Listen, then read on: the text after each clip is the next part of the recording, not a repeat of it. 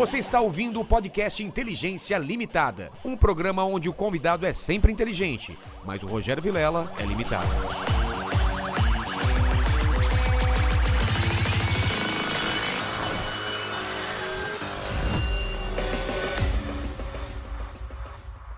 Olá, terráqueos! Como é que vocês estão? Eu sou o Rogério Vilela e está começando mais um Inteligência Limitada. O programa onde a limitação da inteligência acontece somente por parte do apresentador que vos fala, porque sempre trago pessoas mais inteligentes, mais interessantes e muito mais espaciais do que eu e você, Leni. O cara é É o quê? viajado.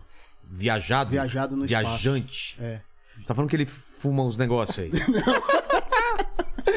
É isso É, aí não que sei, né? Na maionese. Não sei, né? Tem uns amigos meus que viajam no espaço também. É, então, Pô. ele viaja no, no- no espaço mesmo. Antes de falar com o nosso futuro astronauta, eu queria que você falasse com o pessoal dessa live maravilhosa. Aí, galera, já tá fixado lá o- as regras no chat, tá bom? Você pode participar com pergunta, com comentário, lembrando que a gente lê pelo menos cinco perguntas, né? As melhores, tá bom?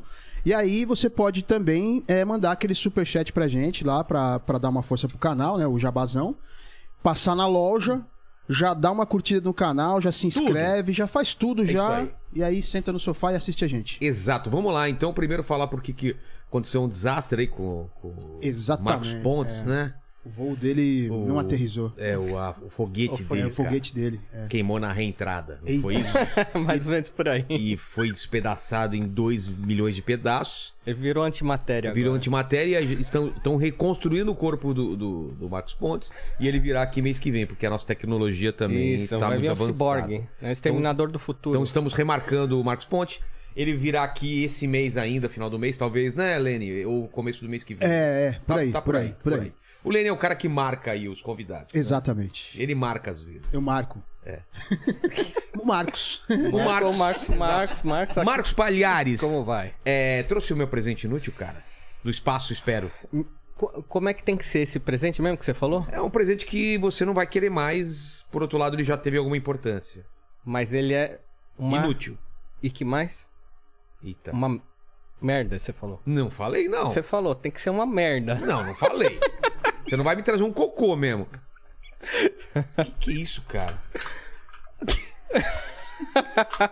Pula cocô é basicamente o negócio aqui, é legal. Ó, Só que... Ha! cocô verde? Pegadinha do malandro, porque isso aí não é um presente real, não. Ah, não? Olha aqui, ó. Eu gostei. Meu filho vai gostar disso aqui, ó. Pois é, cara. Esse, É um, aí, co- é um cocô nervoso, olha aqui, ó. Ó, Deixa isso longe. esse aqui é pra ensinar a minha filhinha de dois anos a, a usar o sanitário. os- Então eu ainda gente tô vai em ter que usar- processo de aprendizagem Sabe com que o ela. Paquito tá do, do processo de desfraude ainda aqui. Eu ia falar, deixa longe do Paquito, senão É. vai aparecer coisa aí dentro. Tá aqui, ó. Sabe, Obi-Wan. Olha só, segundo o sabre. Padawan. Então, Já temos um pô, sabre aí, acabei agora de tem ver. outro sabre. Bom, esse Tá, tá, bem zoado? feinho. Tá, ó. Tá tudo detonado, Tá mas essa é a zoado. ideia.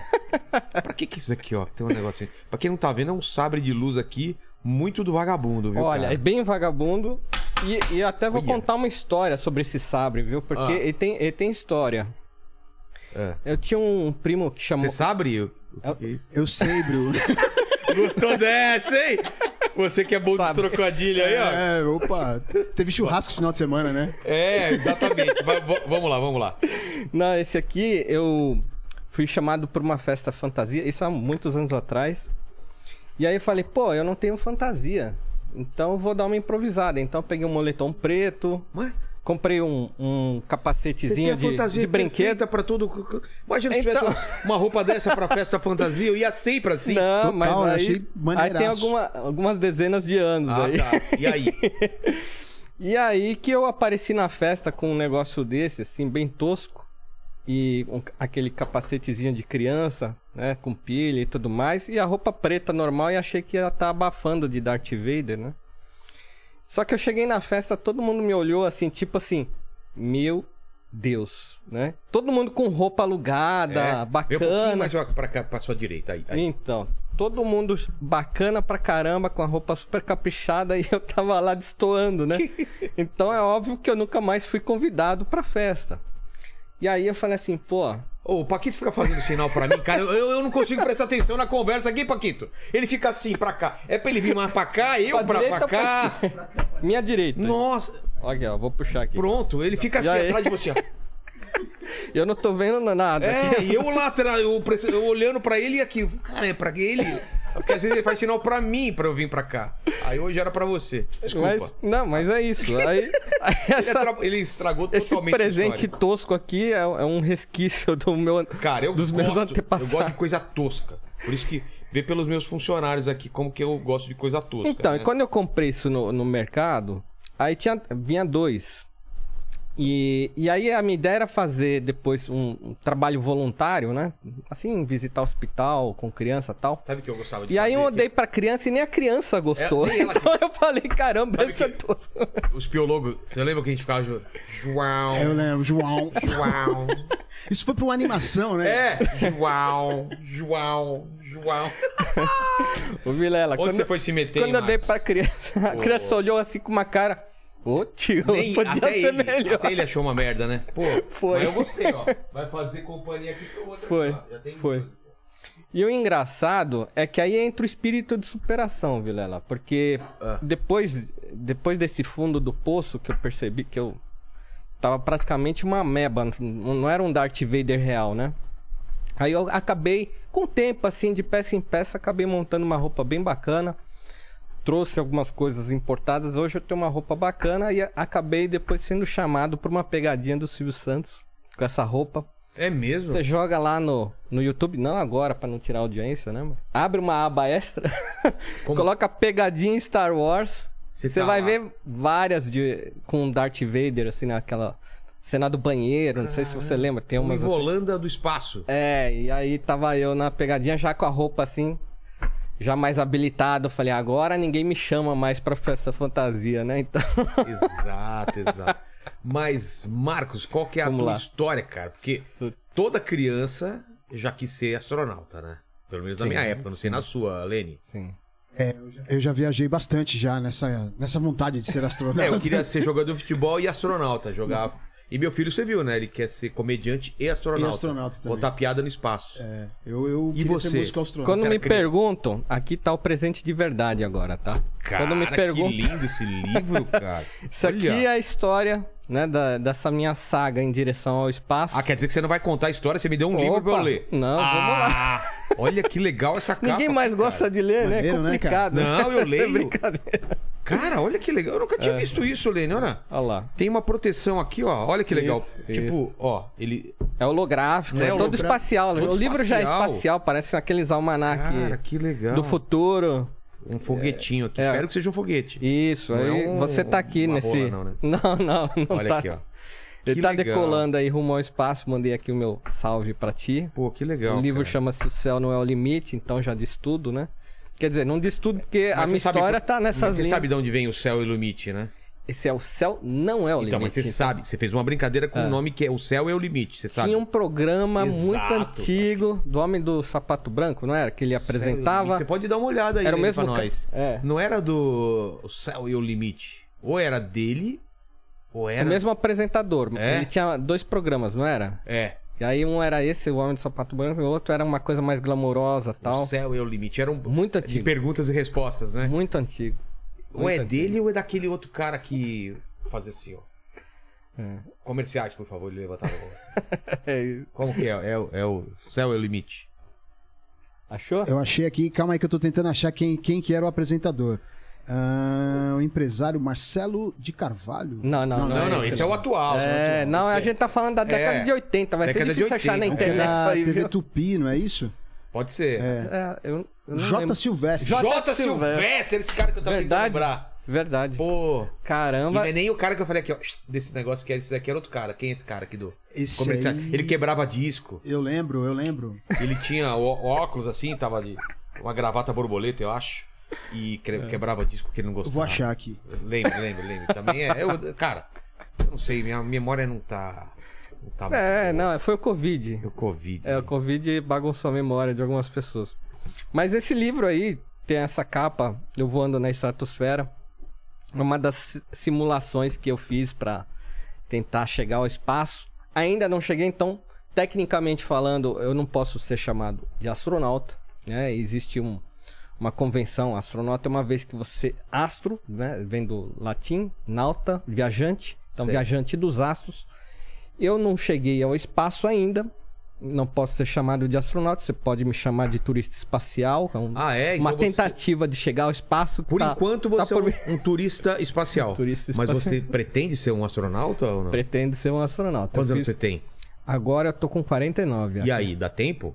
Tem idade Então, limite? é, nós tivemos esse ano o aquele Capitão Kirk voou com O 90 Capitão anos. Kirk, o, o, o- Real. o ator? É aquele da- das antigas da Nossa, Enterprise. cara. Com 90 anos, o homem mais velho Vê a o chegar nome ao dele espaço. aí. Esqueci o nome do Capitão Kirk, cara. O... o- Pô, sou fãzaço dele, esqueci o nome, cara. É. Tô mal mesmo de memória.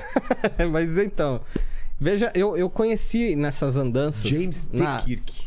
É, Sabe o que é o T Não, do T. Kirk? T. Quem sabe, hein? Quem sabe ganha 50 reais aí. uma jujuba.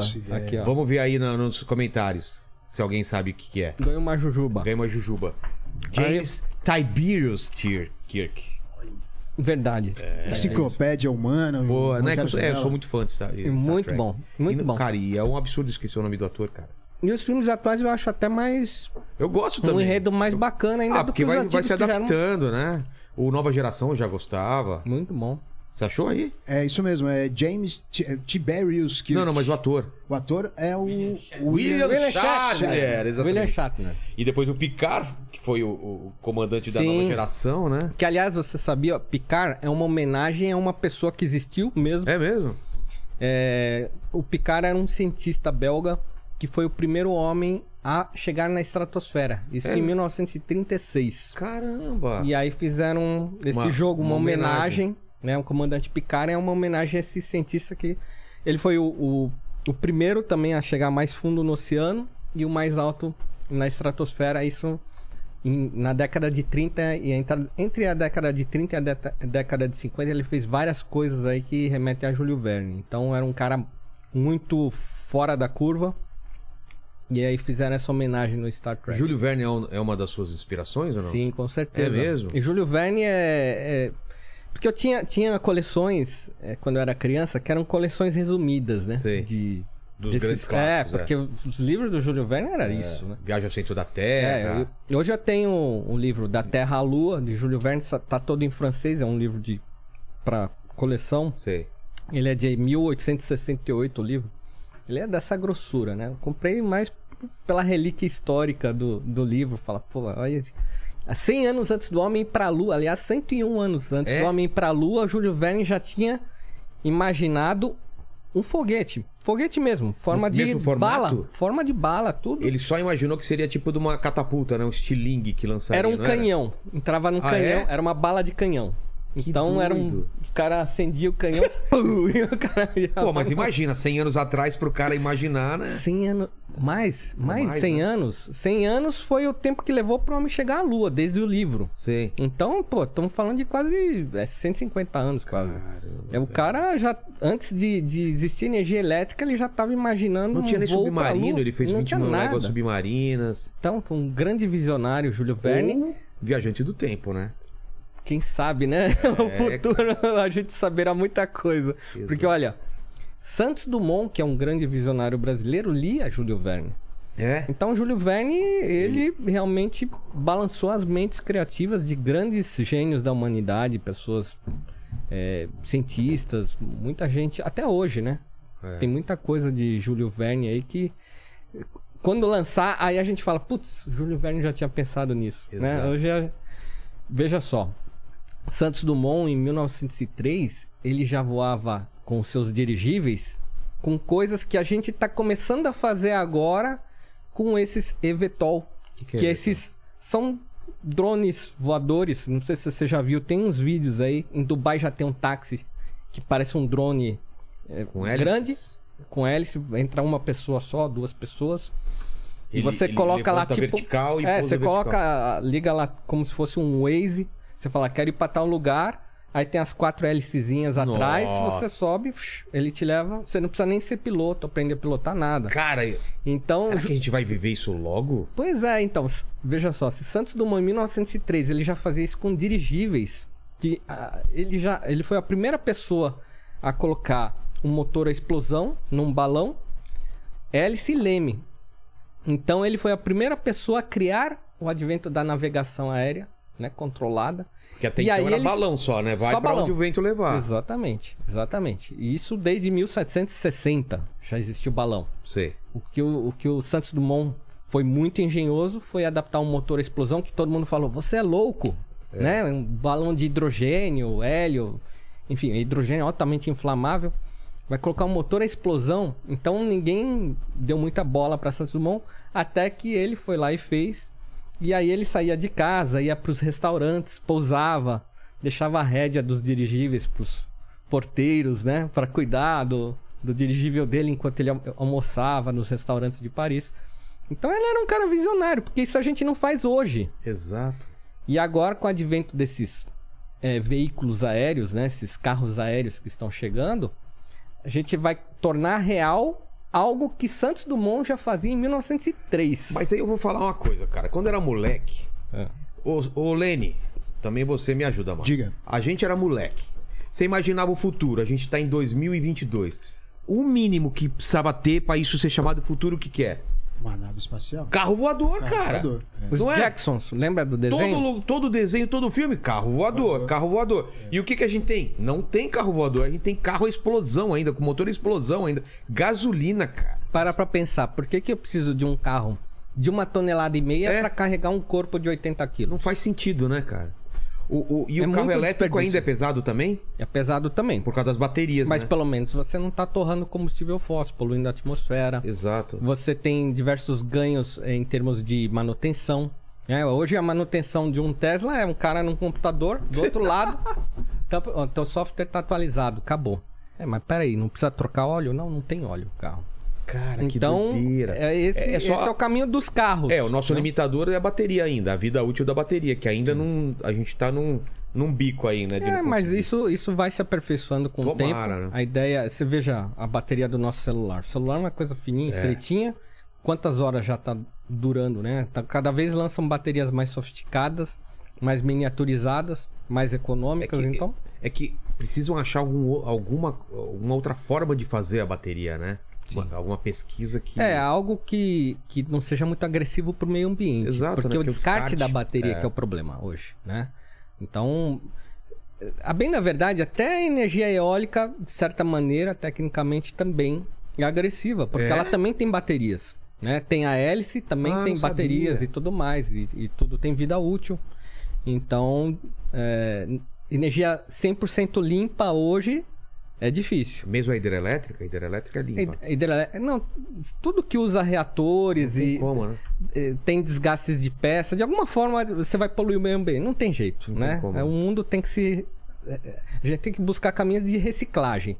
O que acontece com as baterias é que elas têm químicos que são muito agressivos ao meio ambiente e aí sim é, é complicado reciclar algo que não dá para você reciclar. né? Não dá? Não, dá. É, o, o, o químico de uma bateria é- é- você tem que acondicionar em, em lacres totalmente selados. O que se faz hoje é jogar nos fundos de oceanos. É em, em mesmo? lugar, é, tem- existem umas zonas mortas do oceano que se jogam, descartam coisas, baterias. A gente tal. tá destruindo o oceano com isso. bateria. Não tem jeito, não tem jeito de des- descartar Que isso. coisa burra, né, que a gente criou, cara. É que tem muito oceano, né? É, a gente tem muito oceano. É verdade. Ah, cara, é verdade. Um dia não vai ter tanto, mas ainda tem. É, né? então, a- a- às vezes as pessoas me perguntam, pô, como é que não cai um meteoro grande, na- assim, numa cidade, cidade por grande, exemplo, né? numa cidade grande, né? Porque a maior parte da Terra é água, É. né? Pô, quase 90% da Terra é água, então para a chance de cair e cair justamente no meio de uma cidade é, é bem difícil. Então, eu tive lá no deserto do Arizona, lá tem uma cratera gigantesca chamada cratera de lá, né? Beringer. E ela tem um quilômetro de diâmetro. Então, Caramba. veja só. E o bólido ele tinha o quê? 4 metros. O quê? Mas, E- e faz uma- fez uma cratera De um quilômetro? De um quilômetro. 4 metros pra um quilômetro? É. O- Então ele- tá uma velocidade muito alta, né? Sim, é sempre. As velocidades é, é, Tipo é estupenda. A- Bom, se a estação espacial ela orbita a 28 mil quilômetros horários, Imagina um meteoro que tá navegando no universo, vindo lá do Big Bang, lá do raio que o parta. Ele vem zunindo, né? E Aquilo ele, lá. e ele pega mais velocidade dependendo do caminho dele? O que acontece, é, o, o grande problema é quando ele chega na Terra, que ele tem o freio da atmosfera. E o que pode acontecer são explosões no céu. É, já vi algumas Então, imagens disso. É, isso já aconteceu. Aconteceu recentemente lá em Chibinsk, na Rússia, né? É. Que teve a explosão no céu, todo mundo viu né? e estilhaçou alguns vídeos. E esses são os menores. É... Tem... A maioria das é um, pedras. Esse é um que não conseguiu vencer a, a reentrada, né? A maioria da- dos meteoros, meteoritos né, que chegam aqui na, na nossa atmosfera tem o tamanho de uma moeda. E caem o tempo todo. É mesmo? O tempo todo. tempo Estrela todo. cadente é isso. É, que o pessoal fala estrela, que na verdade não é uma estrela, é uma rocha.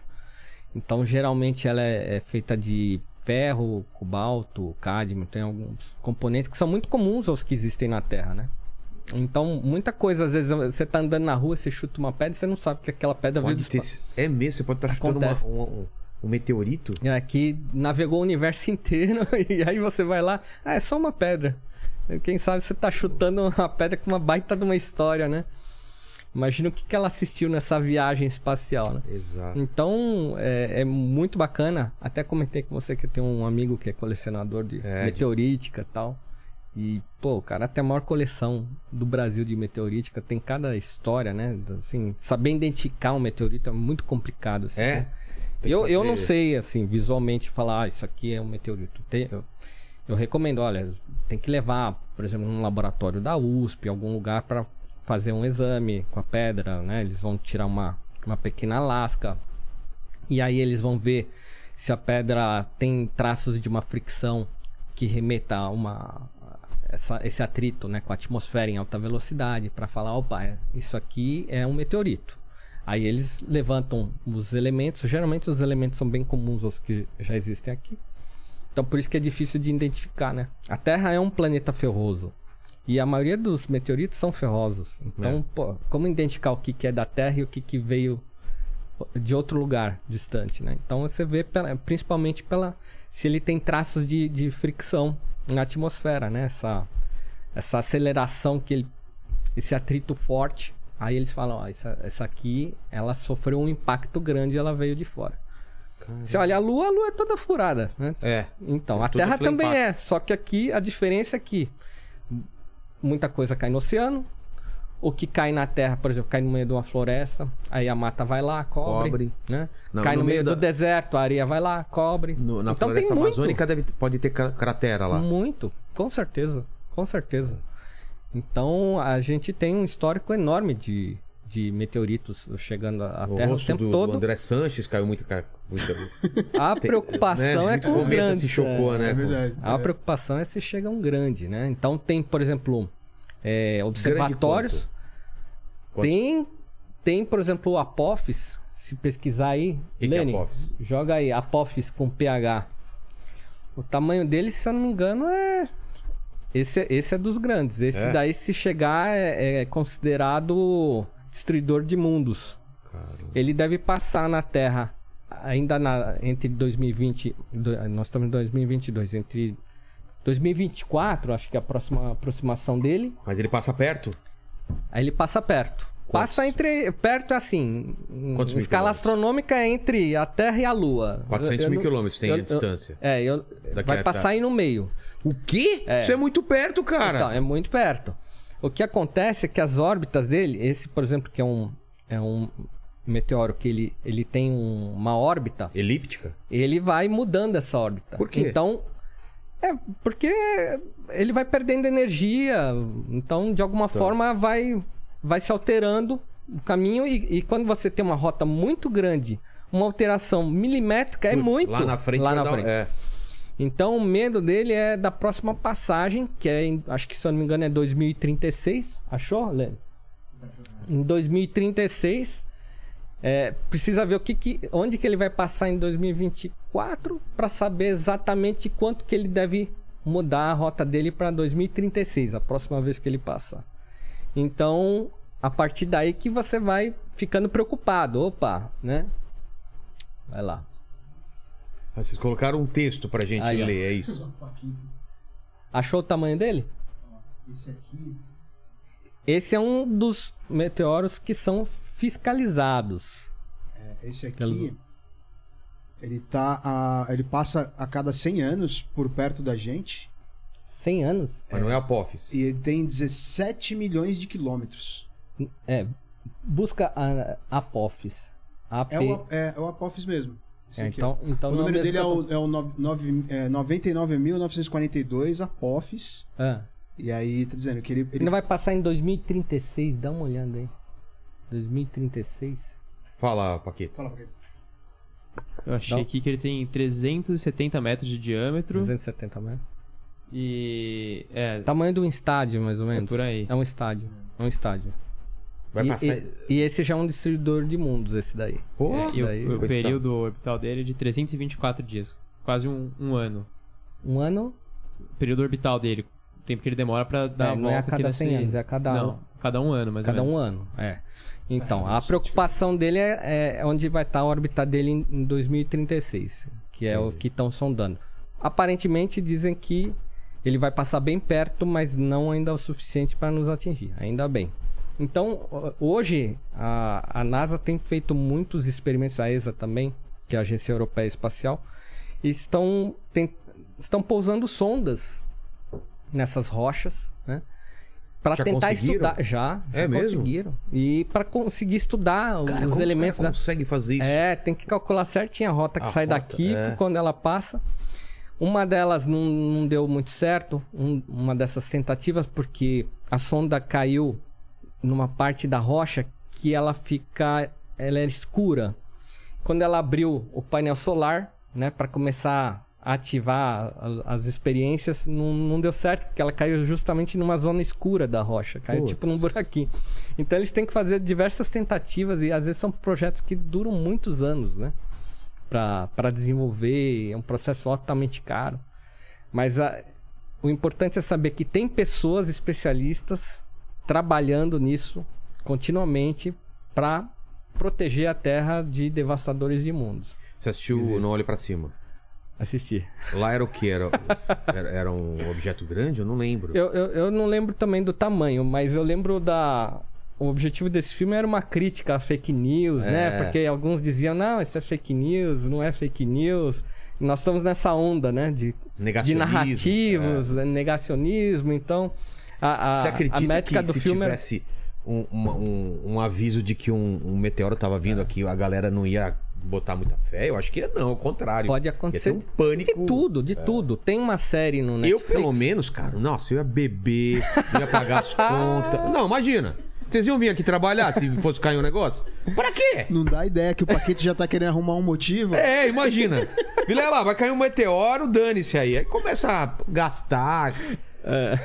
quebra vitrine, vai virar uma zona, cara. Você acha? Anarquia total. Anarquia. Vou, vou, pra que pagar cartão de crédito, cara? Se o mundo vai acabar daqui dois, três meses. É, aí, aí o- aí os caras conseguem desviar o meteoro, tá você com aquela É, dívida, aquela dívida. absurda, né? Já tá na Não, cobertura. via imagem de você na internet andando pelado na rua e tudo mais, aí não tem volta, né? Aí é o caos, né? Apesar que o, o Paquito já faz isso sem cair meteoro aqui na fábrica. É, né? então. é- Aqui no, no, no podcast. No né? podcast, exatamente. É, é eu pa- falei, não dá ele anda. Passando a- a- o, o- o membro dele pelo, pelo, na, É. na mão dos, dos outros integrantes aqui da equipe. aqui. Opa, eu não sei de nada aí.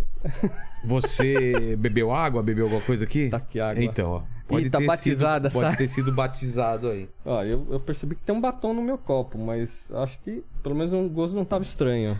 A pessoa tá lavando bem os copos aí. Tá. Eita! Aqui, ó. Pega a câmera aqui. Olha ó. aqui, ó. O que, que é isso aqui, ó? Dá uma olhada aqui no batom, ó. Eita. Eu não uso batom. O copo já veio Aqui, assim, ó, pega então. esse outro copo aqui, ó. Aqui. Não, tá bom. Ah, vai nesse copo aqui. A gente, a gente já tá acostumado com. ah, Aqui, ó. Tchim, Saúde. Tchim, tchim. Mas então, vamos, vamos lá do começo. Você era criança, Ah. você, você queria o que da vida? Já era astronauta? Você não era do esporte? Como que era? Eu, eu queria muito ser astronauta, só que, pô, é, Muito vamos falar distante, aí, né? anos, anos 80, não tinha muitos foguetes, não tinha muitos lançamentos. É, geralmente era ou a escola russa ou a americana. Pouca gente indo pro espaço era uma coisa meio inatingível, né? E então ficou naquele sonho de criança e tudo mais, até que em 2006, né? Março de 2006, o Marcos Pontes chegou ao espaço. Um abraço aí pro Marcos Pontes, Onde quer que ele esteja. onde quer que ele esteja se materializando. É. E naquele momento que deu aquele plim, que eu acho que na vida a gente sempre passa por uma situação que dá aquele plim, né? Que aquilo balança a gente e, E muda. E a gente começa a refletir sobre várias coisas e fala assim: caramba, aquele eu podia ter acreditado no meu sonho. E é isso que eu acho importante, assim, essa mensagem das pessoas de acreditar no sonho por causa disso. Às vezes a gente não acredita que é capaz e perde uma grande oportunidade da vida. E eu falei, pô, eu vou tentar trabalhar pelo meu sonho. Eu já tinha uma, uma vida é, em outras atividades. O que, que você tava É. fazendo? Eu tenho hoje uma escola, é uma. Acabamos de abrir uma faculdade, chama Faculdade Monitor. E abrimos agora um curso de engenharia. Inclusive, se alguém quiser desconto, já aproveita aqui que ó. Viu no, É no mesmo? Inteligência Limitada. Fala que viu no Fala que Inteligência. viu no Inteligência. Super desconto aqui. Fala Onde assim, ó, é? Marcos Palhares. A nossa escola fica no centro de São Paulo. né? A gente tem um edifício lá de três andares. E o- a gente começou com um DNA de curso à distância. Nos cursos técnicos, o Instituto Monitor hoje está muito avançado, tem quase 100 mil alunos estudando EAD. Então, bem sucedido na, na área empreendedora, sou um dos sócios lá. E aí eu passei a trabalhar pelo meu sonho. Eu falei, peraí, é, educação é fantástico. Mas se eu parar por aqui, eu não, isso eu não vou mudar o mundo. Aqui eu também consigo mudar o mundo. Aqui sim, porque o espaço é o futuro.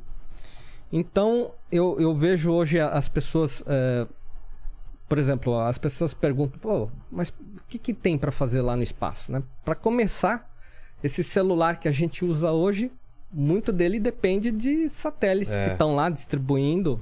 Né? Triangulação de satélites. Tudo. Então a nossa comunicação hoje é altamente dependente do espaço.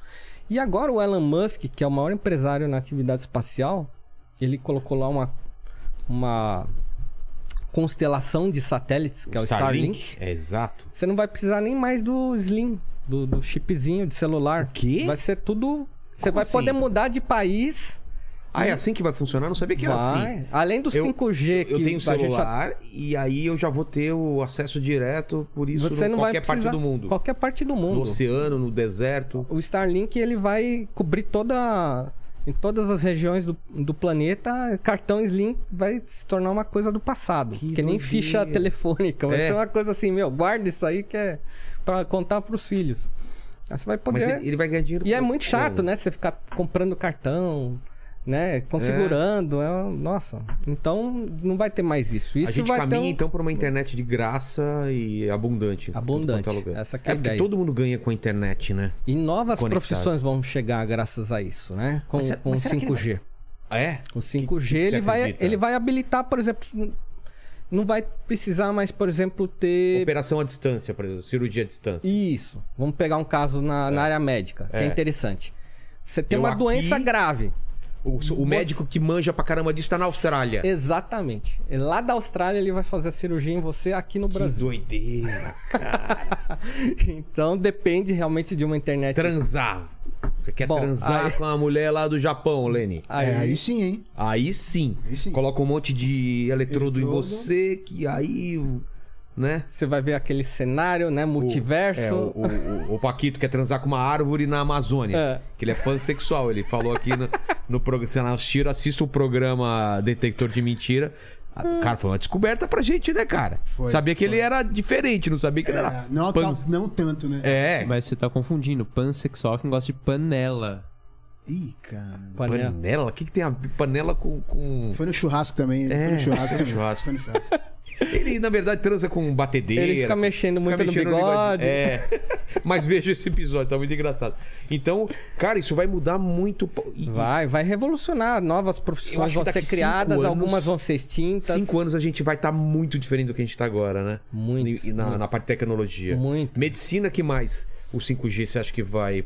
Então, os próprios. ah, a gente estava falando há há pouco tempo dos carros Elétrico, voadores, é, né? voador. Então, Também? Vetol. É porque, porque eles vão usar os satélites pra tudo, né? Exatamente. Então já estão começando esses te... já estão começando já nos Estados Unidos, Tesla lá tá rodando cidades, o pessoal vai dormindo dentro É. Autônomo, do carro, né? Já tem Uber, já tem serviço de entrega É assustador esse negócio. totalmente revolucionário.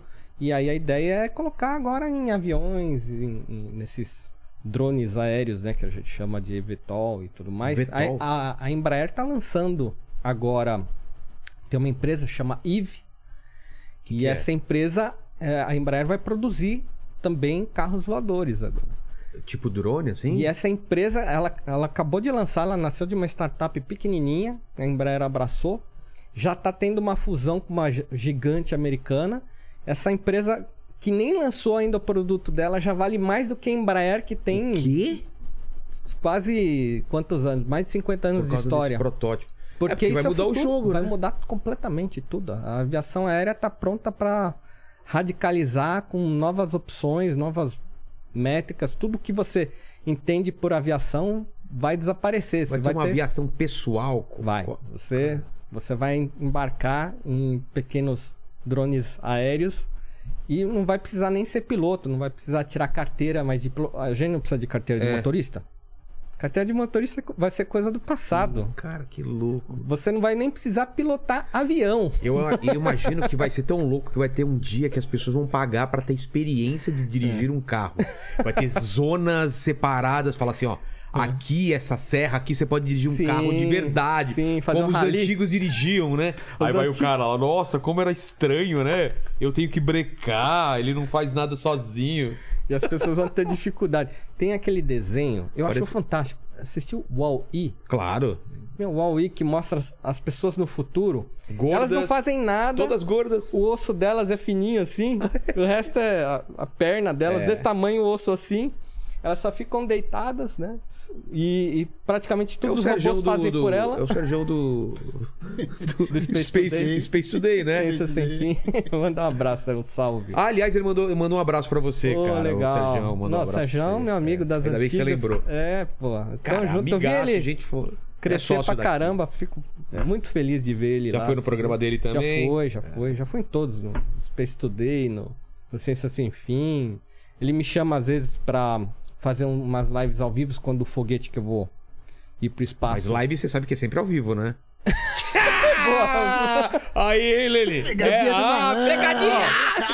Eu acho que Vocês tá colocando, algo... efeito aqui. Vocês estão colocando alguma coisa nessa água, hein? Tá começando efeito. Porra, que cara mal educado Eu com o convidado, que- né, Poxa, eu cara? Não queria falar, não, mas. Podia deixar, ter deixado passar nem- batido, né? Nem capturei, aí, ó. Mas você participa de live de Covid. lançamento de foguete? Às vezes ele me chama, né? Então, quando a, a Virgin vai lançar o spaceship dela, aí ela, ele me chama, Então, me convida. tava vendo tem um como- homem do espaço. Como chama essas coisinhas que você coloca? É, bo- Pet. bordo- Pets? Pet. Ó, tem um pet aqui. Eu vi que o Lenny uma hora tava filmando, tava dando um close, né? no- Nos Isso. pets, muito legal, aliás, Esse pet aqui é um teste dessa espaçonave. Primeiro teste da espaçonave que eu vou embarcar. Como assim o primeiro teste? Eles fazem um, um pet pro teste? É. O que, Que que, eles louco, fazem? cara. O, o, o, o foguete acabou de ser lançado. Eles precisam passar por uma bateria de testes Ah e lá, não aposta, ele tá mostrando lá na Isso. tela. Então esse pet é do. Desse. desse... desse foguete que eu vou embarcar, que é Spaceship. Tá, depois a gente fala Nossa, dele. esse peixe- Esse 80 anos embaixo, o que, que é com o Mzinho aí? E- Esse é, a- é o. É a minha empresa. O Como Monitor, chama? Faculdade Monitor. Tá. E A E Virgin aqui do tá- lado. Virgin. a Virgin, que é a, a empresa é, fundadora da, da, da Virgin Galactic. Que é um- então, a, a Virgin é um grupo imenso É. de um pool de empresas do, Mídia. do Richard Branson, É. que abrange várias áreas de entretenimento. Então, desde transatlântico, cassino, hotel. eh, Eles E vai entrar também na área- na área A espacial agora. aviação, tem a Virgin Atlantic nos Estados Unidos, muito Nossa. conhecida. Então, eles têm um pool de empresas e tem a Virgin Galactic, que é essa empresa que eu sou consultor hoje aqui no Brasil, através da agência Marcos Pontes, Tá. que eu também sou diretor na agência Marcos Pontes. Daí eu conheço o Marcos Pontes. E, aí- essa outra aqui, vamos ver. Essa Opa. outra Então, aqui, agência, ó, Marcos, Pontes. tá aqui. É. Então, eu até tava falando que o PET ele embarca na espaçonave. Então, esse PET, depois que a espaçonave chegou no espaço, eles colocam lá na- no bagageiro, vamos dizer assim, da espaçonave, tem um compartimento lá. Aí eles dão, ó, você vai voar nessa espaçonave, tá aqui de presente o PET que foi e retornou do Aí espaço. Tem a bandeira do Brasil A aqui. o bandeira do. Brasil, que eu, E embaixo que eu faço questão de levar pro espaço. Future Astronaut. Isso, esse aqui é um crachá de futuro astronauta. Quando eu for pro espaço, eu vou ter astronaut. Exato, cara. Então, eu- é, qual é a diferença entre astronauta, cosmonauta e turista espacial? Boa. Bom, astronauta é, é um nome que se dá pro americano que vai ao espaço. Só americano? O, ame- o americano o russo é cosmonauta porque eles. É, é só. Terminologia é, só? É, terminologia, porque para pro russo é viajante do cosmos. Ah, O americano viajante dos astros. Os chineses é taikonautas. Então, Ah, é? cada um dá um nome diferente, mas no fundo é, é tudo a mesma coisa. E o né? Brasil aqui? A gente podia... O- o- Não, aqui a gente fala astronauta, Astronauta mas a gente também. segue a linha comercial, né? Entendi. Porque astronauta é o que mais pegou, na verdade, né? O, o turista espacial ele é um pagante de um assento. Então, praticamente o ano passado, em 2021, é, essa indústria do turismo espacial entrou com muita força. Então, a gente viu a pessoa mais jovem do mundo voando numa nave paga. A pessoa mais velha do mundo, falamos até do William Shatner agora com 90 anos. É. Então, o turismo espacial ele veio para quebrar diversos paradigmas da exploração espacial, que é a democratização do espaço. Então, antes a coisa ficava renegada a alguns poucos, que eram patrocinados por grandes governos ou grandes corporações, né? Então, geralmente dinheiro estatal entrava na jogada. E agora você, o Vilela, Eu posso- fala, se você quiser ir para o espaço, essa espaçonave que eu estou embarcando, uma viagem nela custa 450 mil dólares. Ei, você é rico então Que pra é- caramba. Não, Não, não, não, não, não, não, não, não, não. 400 mil dólares. Faz a conta aí, a conversão hoje. Cara, Tá, é- Hoje bateu 5 e 9, vai. Coloca 5 e 10. Faz a conta rápida aí. 400 mil dólares. não, mas é, é que eu, eu não precisei pagar. Eu, eu sou um consultor. Ah! É, eu- Você vai lá de penetra. Eu sou um consultor da Virgin Galactic. Eu paguei uma. É, Tem um custo, é um, um favorecimento para a equipe. Dá quanto? 400 mil dólares dá 2 milhões 34 mil 440.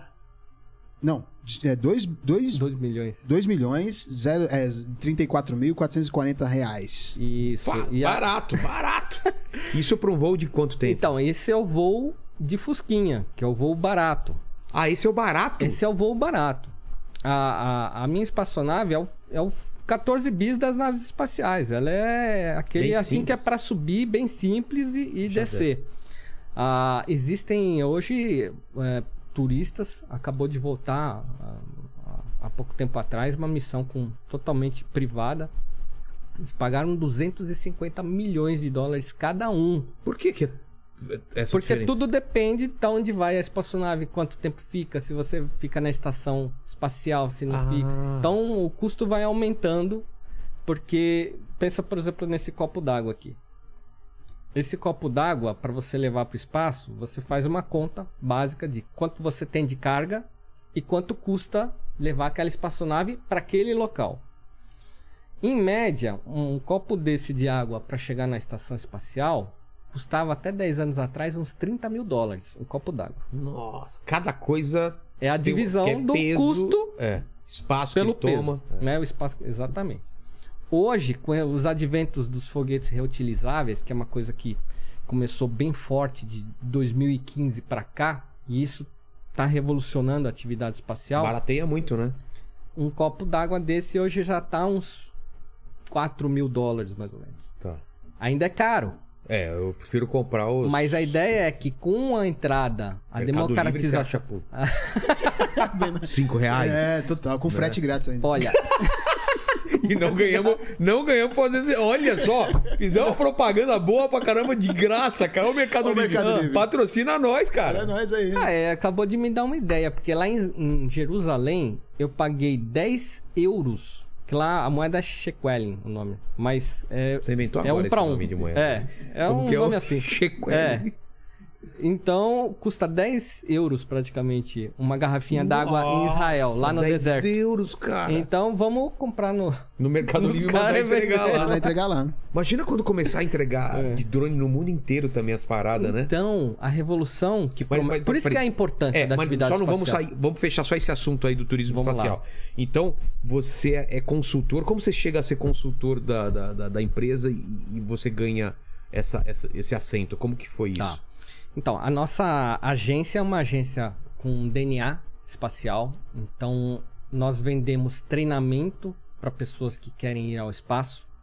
Então, Porque não é qualquer um, eu não posso falar, quero ir pro espaço e, e já vou. Eu tenho que passar por uma, uma bateria de teste. todos passam, todos É? passam. Hoje é mais por segurança, um protocolo, né? Que Mas foi, um, foi um cara de 90 anos, o ator lá, o William Shatner. os treinamentos são bem mais básicos hoje. Eu, Não é por exemplo, coisa que você vê em filme, dos É, caras então, rodando aí que tá. aquilo. Quando eu comecei, né? Por isso que essa coisa assim, o nome turismo espacial é um pouco relativo, porque, É, na porque- verdade, se você pode ir para o espaço realizar um experimento, é uma missão, de certa forma muda de turista espacial para astronauta. Eu mesmo pretendo levar alguma coisa na minha missão, então eu pretendo não ser apenas um turista espacial, Levar o um- quê? um- eu estou esperando, por exemplo, uma, um chamamento público, por exemplo, da Agência Espacial Brasileira. Se isso acontecer, Ah, eu tá. gostaria de participar, né? Uma concorrência pública. Porque eu já fiz diversos cursos profissionais, né? Então, realizei cursos na NASA, realizei cursos na Roscosmos, que é a NASA russa. Pô, e isso me habilita a ser, se eu for apenas um viajante espacial, um, turista espacial, eu vou saber olhar com um olhar mais técnico do que a maioria das pessoas, mas não deixa de ser uma, um investimento, né? Uma viagem é, de, de recursos. Na- Na verdade, na verdade, todo mundo que sobe no espaço, alguém pagou a Ah, conta. é? Não existe é, subir ao espaço de graça. Alguém pagou. Mas no seu caso, Então, quem no tá caso, pagando? por exemplo, o governo americano Ah. paga para os astronautas americanos levarem. Ou às vezes tem uma multinacional, vamos pegar, por exemplo, uma Dupont, Sei. é uma empresa na área química, quer fazer algum experimento na estação espacial, que é nada mais é que um laboratório científico. Então, é, você treina astronautas aqui para realizar experiências lá em cima. E aí vão cientistas, pessoas, biólogos, astrobiólogos, um, um cara que mexe com mineralogia, um engenheiro, enfim, qualquer profissão você pode ser astronauta. E muita gente não sabe, até me pergunta, né? O que, que precisa ser para ser astronauta? Precisa ser engenheiro? Não. Eu digo que sempre na estação espacial, por exemplo, tem um médico. A chance maior de você subir no espaço é você ser médico. E a maioria Ah, das é? pessoas não sabe disso. Porque tem lá uma equipe, agora, por exemplo, tem um- uma dezena de pessoas na estação espacial. Um lá com certeza é médico. Tem que ter um médico. Tem que ter um certeza.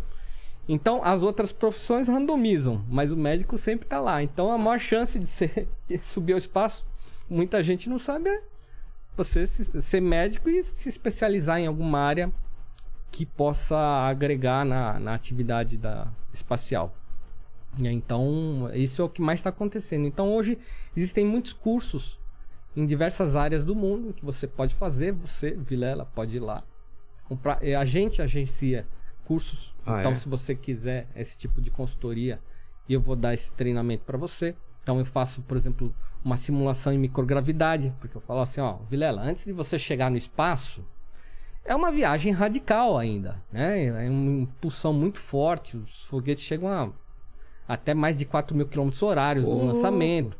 Então, O cara tá eu vou te acostumado com colocar. o Celta dele e vai...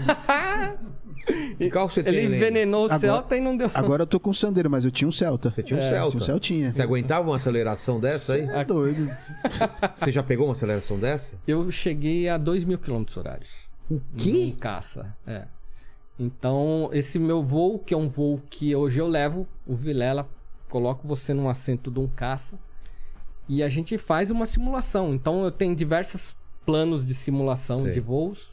Então, por exemplo, eu fiz um- uma simulação de treinamento suborbital, que é um voo que o caça ele já decola na vertical. Então, você já sai ali rasgando Sai na vertical? é, ele Ele corre a pista, lógico. Primeiro ele levanta 45 e logo em seguida Ele já aponta. que ele atingiu a, a- a propulsão máxima, aí ele vai para 90 Nossa, graus e sobe. aqui. Aí já Exatamente. sente a força G. Exatamente, exatamente. Aí você sente força G, que são simulações necessárias É. que os astronautas têm. Então, tudo isso são coisas que a gente faz antes de ir para o espaço. Hoje a gente tem esse tipo de treinamento. Mas no Mas futuro. tem chance de apagar numa dessas, não tem? Com certeza. Eu, eu apaguei quatro vezes na minha simulação. É? Minha simulação foi a mais radical de Imagina todas. o cara gasta 250 milhões de, de dólares, Dólares. e apaga. Na, na- na- É. Então é importante você saber o que que. O cara Que- broxar que na de força G- mel, né? Mas comprou a suíte É. Master em Dubai. Total! E aí vai lá e brocha. Cara, já pensou? Deve ser o cara mais frustrado do mundo. Mais por aí. Como que foi lá a sua viagem especial? Não sei, eu apaguei E no a- meio então, a- o que, que Mas a você gente falou faz? que você a gente apagou em qual, em qual teste? No, no voo de caça, a gente Sei. faz algumas manobras nessa simulação, que no meu caso era um, um treinamento para um voo suborbital.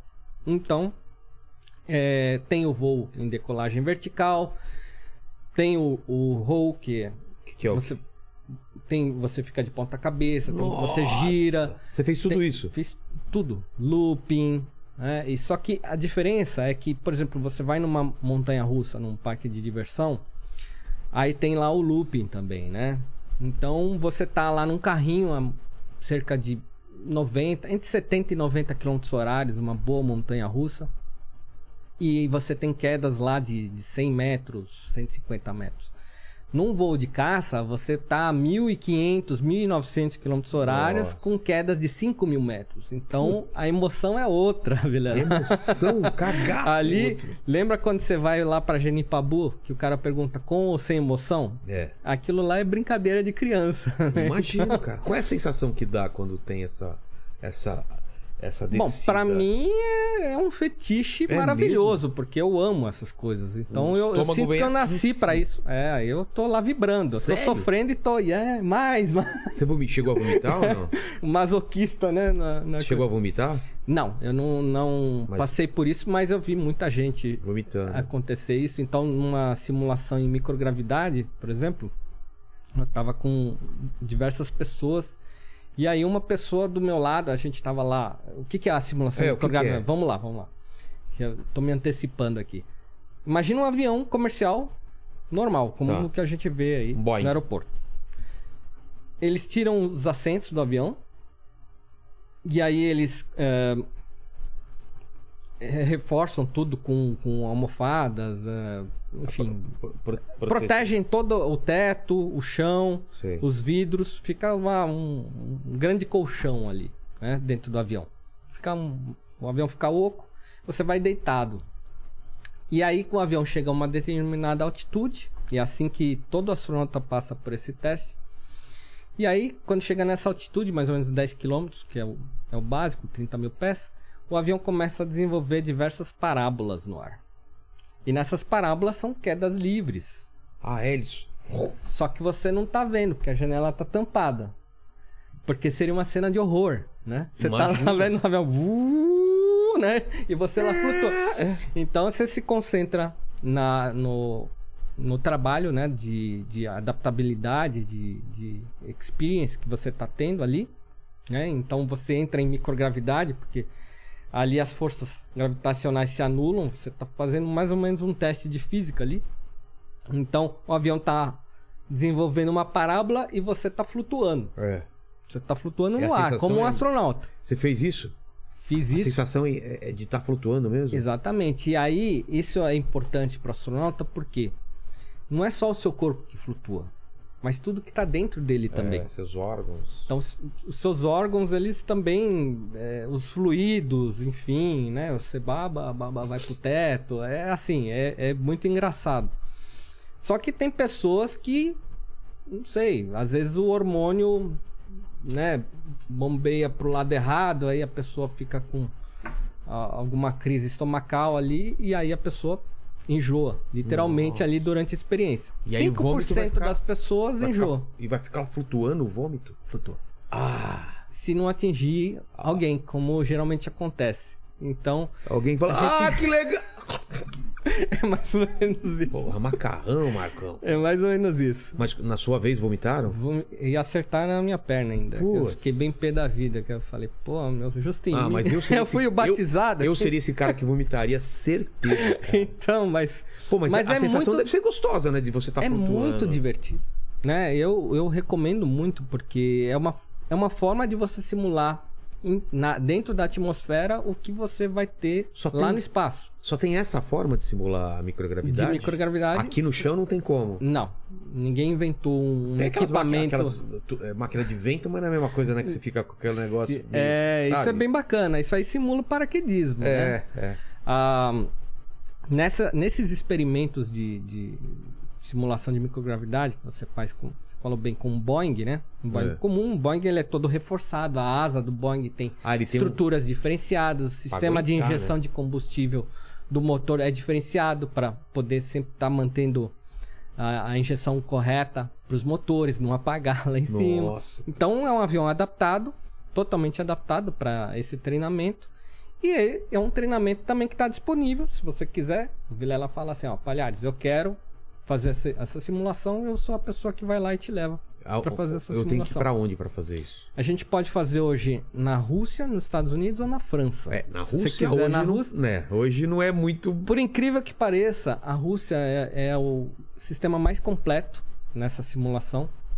Então, eles usam aqueles cargueiros Antonov gigantescos. Então, diferente dos Estados Unidos, que ele usa um, um Boeing bem pequeno, né? Que você tem um teto ali limitador bem baixo.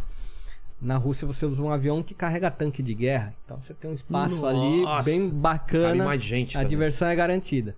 E é o mesmo avião que os cosmonautas usam mesmo. Então você está realmente utilizando uma estrutura científica que é, é profissional. Isso que é bacana. Né? Então a gente, eu já levei é, diversas pessoas para esse tipo de experiência. E eu recomendo porque é divertido. Uma experiência dessa. Mesmo que o cara não queira ser astronauta ou, ou ser turista é, espacial, já, já só esse. Isso daí ele- já se diverte. É, eu, eu quando eu recebo alguém que fala assim, ó, quero ir pro espaço, eu falo, olha, vamos lá. Primeiro vamos fazer isso aqui, ver se você gosta. É. Depois da simulação de microgravidade, vamos fazer um voo de caça que é um pouco mais agressivo, ver se você gosta. Como que é o voo de caça? É, e é- aí, aí você pega um, por exemplo, um MiG, que nem eu peguei, que é esse caça hoje que tá bombardeando a Ucrânia. É mesmo? Você teve nele? Exatamente. É Cabem um, duas pessoas? cabem duas pessoas. O piloto então, e você atrás. piloto e a gente vai atrás e, e depois pode inclusive fazer simulação de voo lá em cima É também. A- Você aprende a ter uma aula de cockpit. É bem interessante, é bem interessante. É disruptivo, eu costumo dizer que, que eu, é, eu treino CEOs de, de empresas, né? Que você realmente tira a pessoa de uma rotina que é o nosso só dia a dia básico e coloca ela numa situação completamente diferente de tudo que ela já viu na vida. E isso cria fatores, desempenhos muito superiores ao que ela imaginava que ela tinha. Ela descobre coisas eh, no corpo dela, ela descobre eh, vontades e, e aspectos de superação que ela não imaginava na mente. Então, é, é desde um salto de paraquedas, que a pessoa tem medo de altura, e de repente realiza um salto e ela a injeção de adrenalina é muito forte em salto de paraquedas não sei se você já já teve alguma Não, eu tô- experiência Tô É- louco pra fazer, mas eu. é muito bacana é muito bacana você chega você- quando você pousa em terra você tá lá se sentindo Superman literalmente É, né? você fala assim Eu você dá voei. um gritão fala assim meu que legal que demais porque a sensação de você pular e tá lá numa queda livre de 200 km horários e, e tocando as nuvens é uma sensação única, né? Então é muito disruptivo. Isso acelera então esses desempenhos e que a gente fala que são vitais nos grandes líderes de hoje, né? Que comandam empresas, comandam funcionários, né?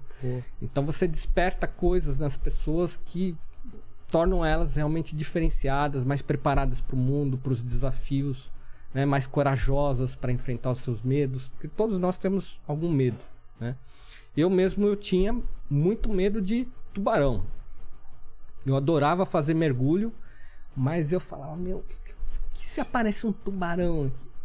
Então eu mesmo passei pela experiência num, num Shark Dive, que é, o, que é o nome que dá. Você vai num lugar que é uma área que concentra uma fauna muito rica de tubarões. Lá tem cardumes que os tubarões gostam muito. Nossa. Eu fiz um mergulho Dentro lá da pra- jaula? eu fiz os dois. Eu fiz um que era dentro de uma jaula, que era com tubarão branco, que é aquele tubarão maior que essa mesa aqui. O O quê? tubarão tem quase 7 metros. Um negócio gigantesco, pré-histórico. Os, dentes dele entra teu rosto inteiro, né? Tua cabeça inteira. Você fala assim, esse tem que ser numa jaula. Mas existem o tubarão, que é o tubarão caribenho, que é um tubarão teoricamente mais dócil. Mais festeiro, É, né? mais dócil. Você vai lá e pode alimentar ele até com a. Ah, mas nunca, mas nunca, cara.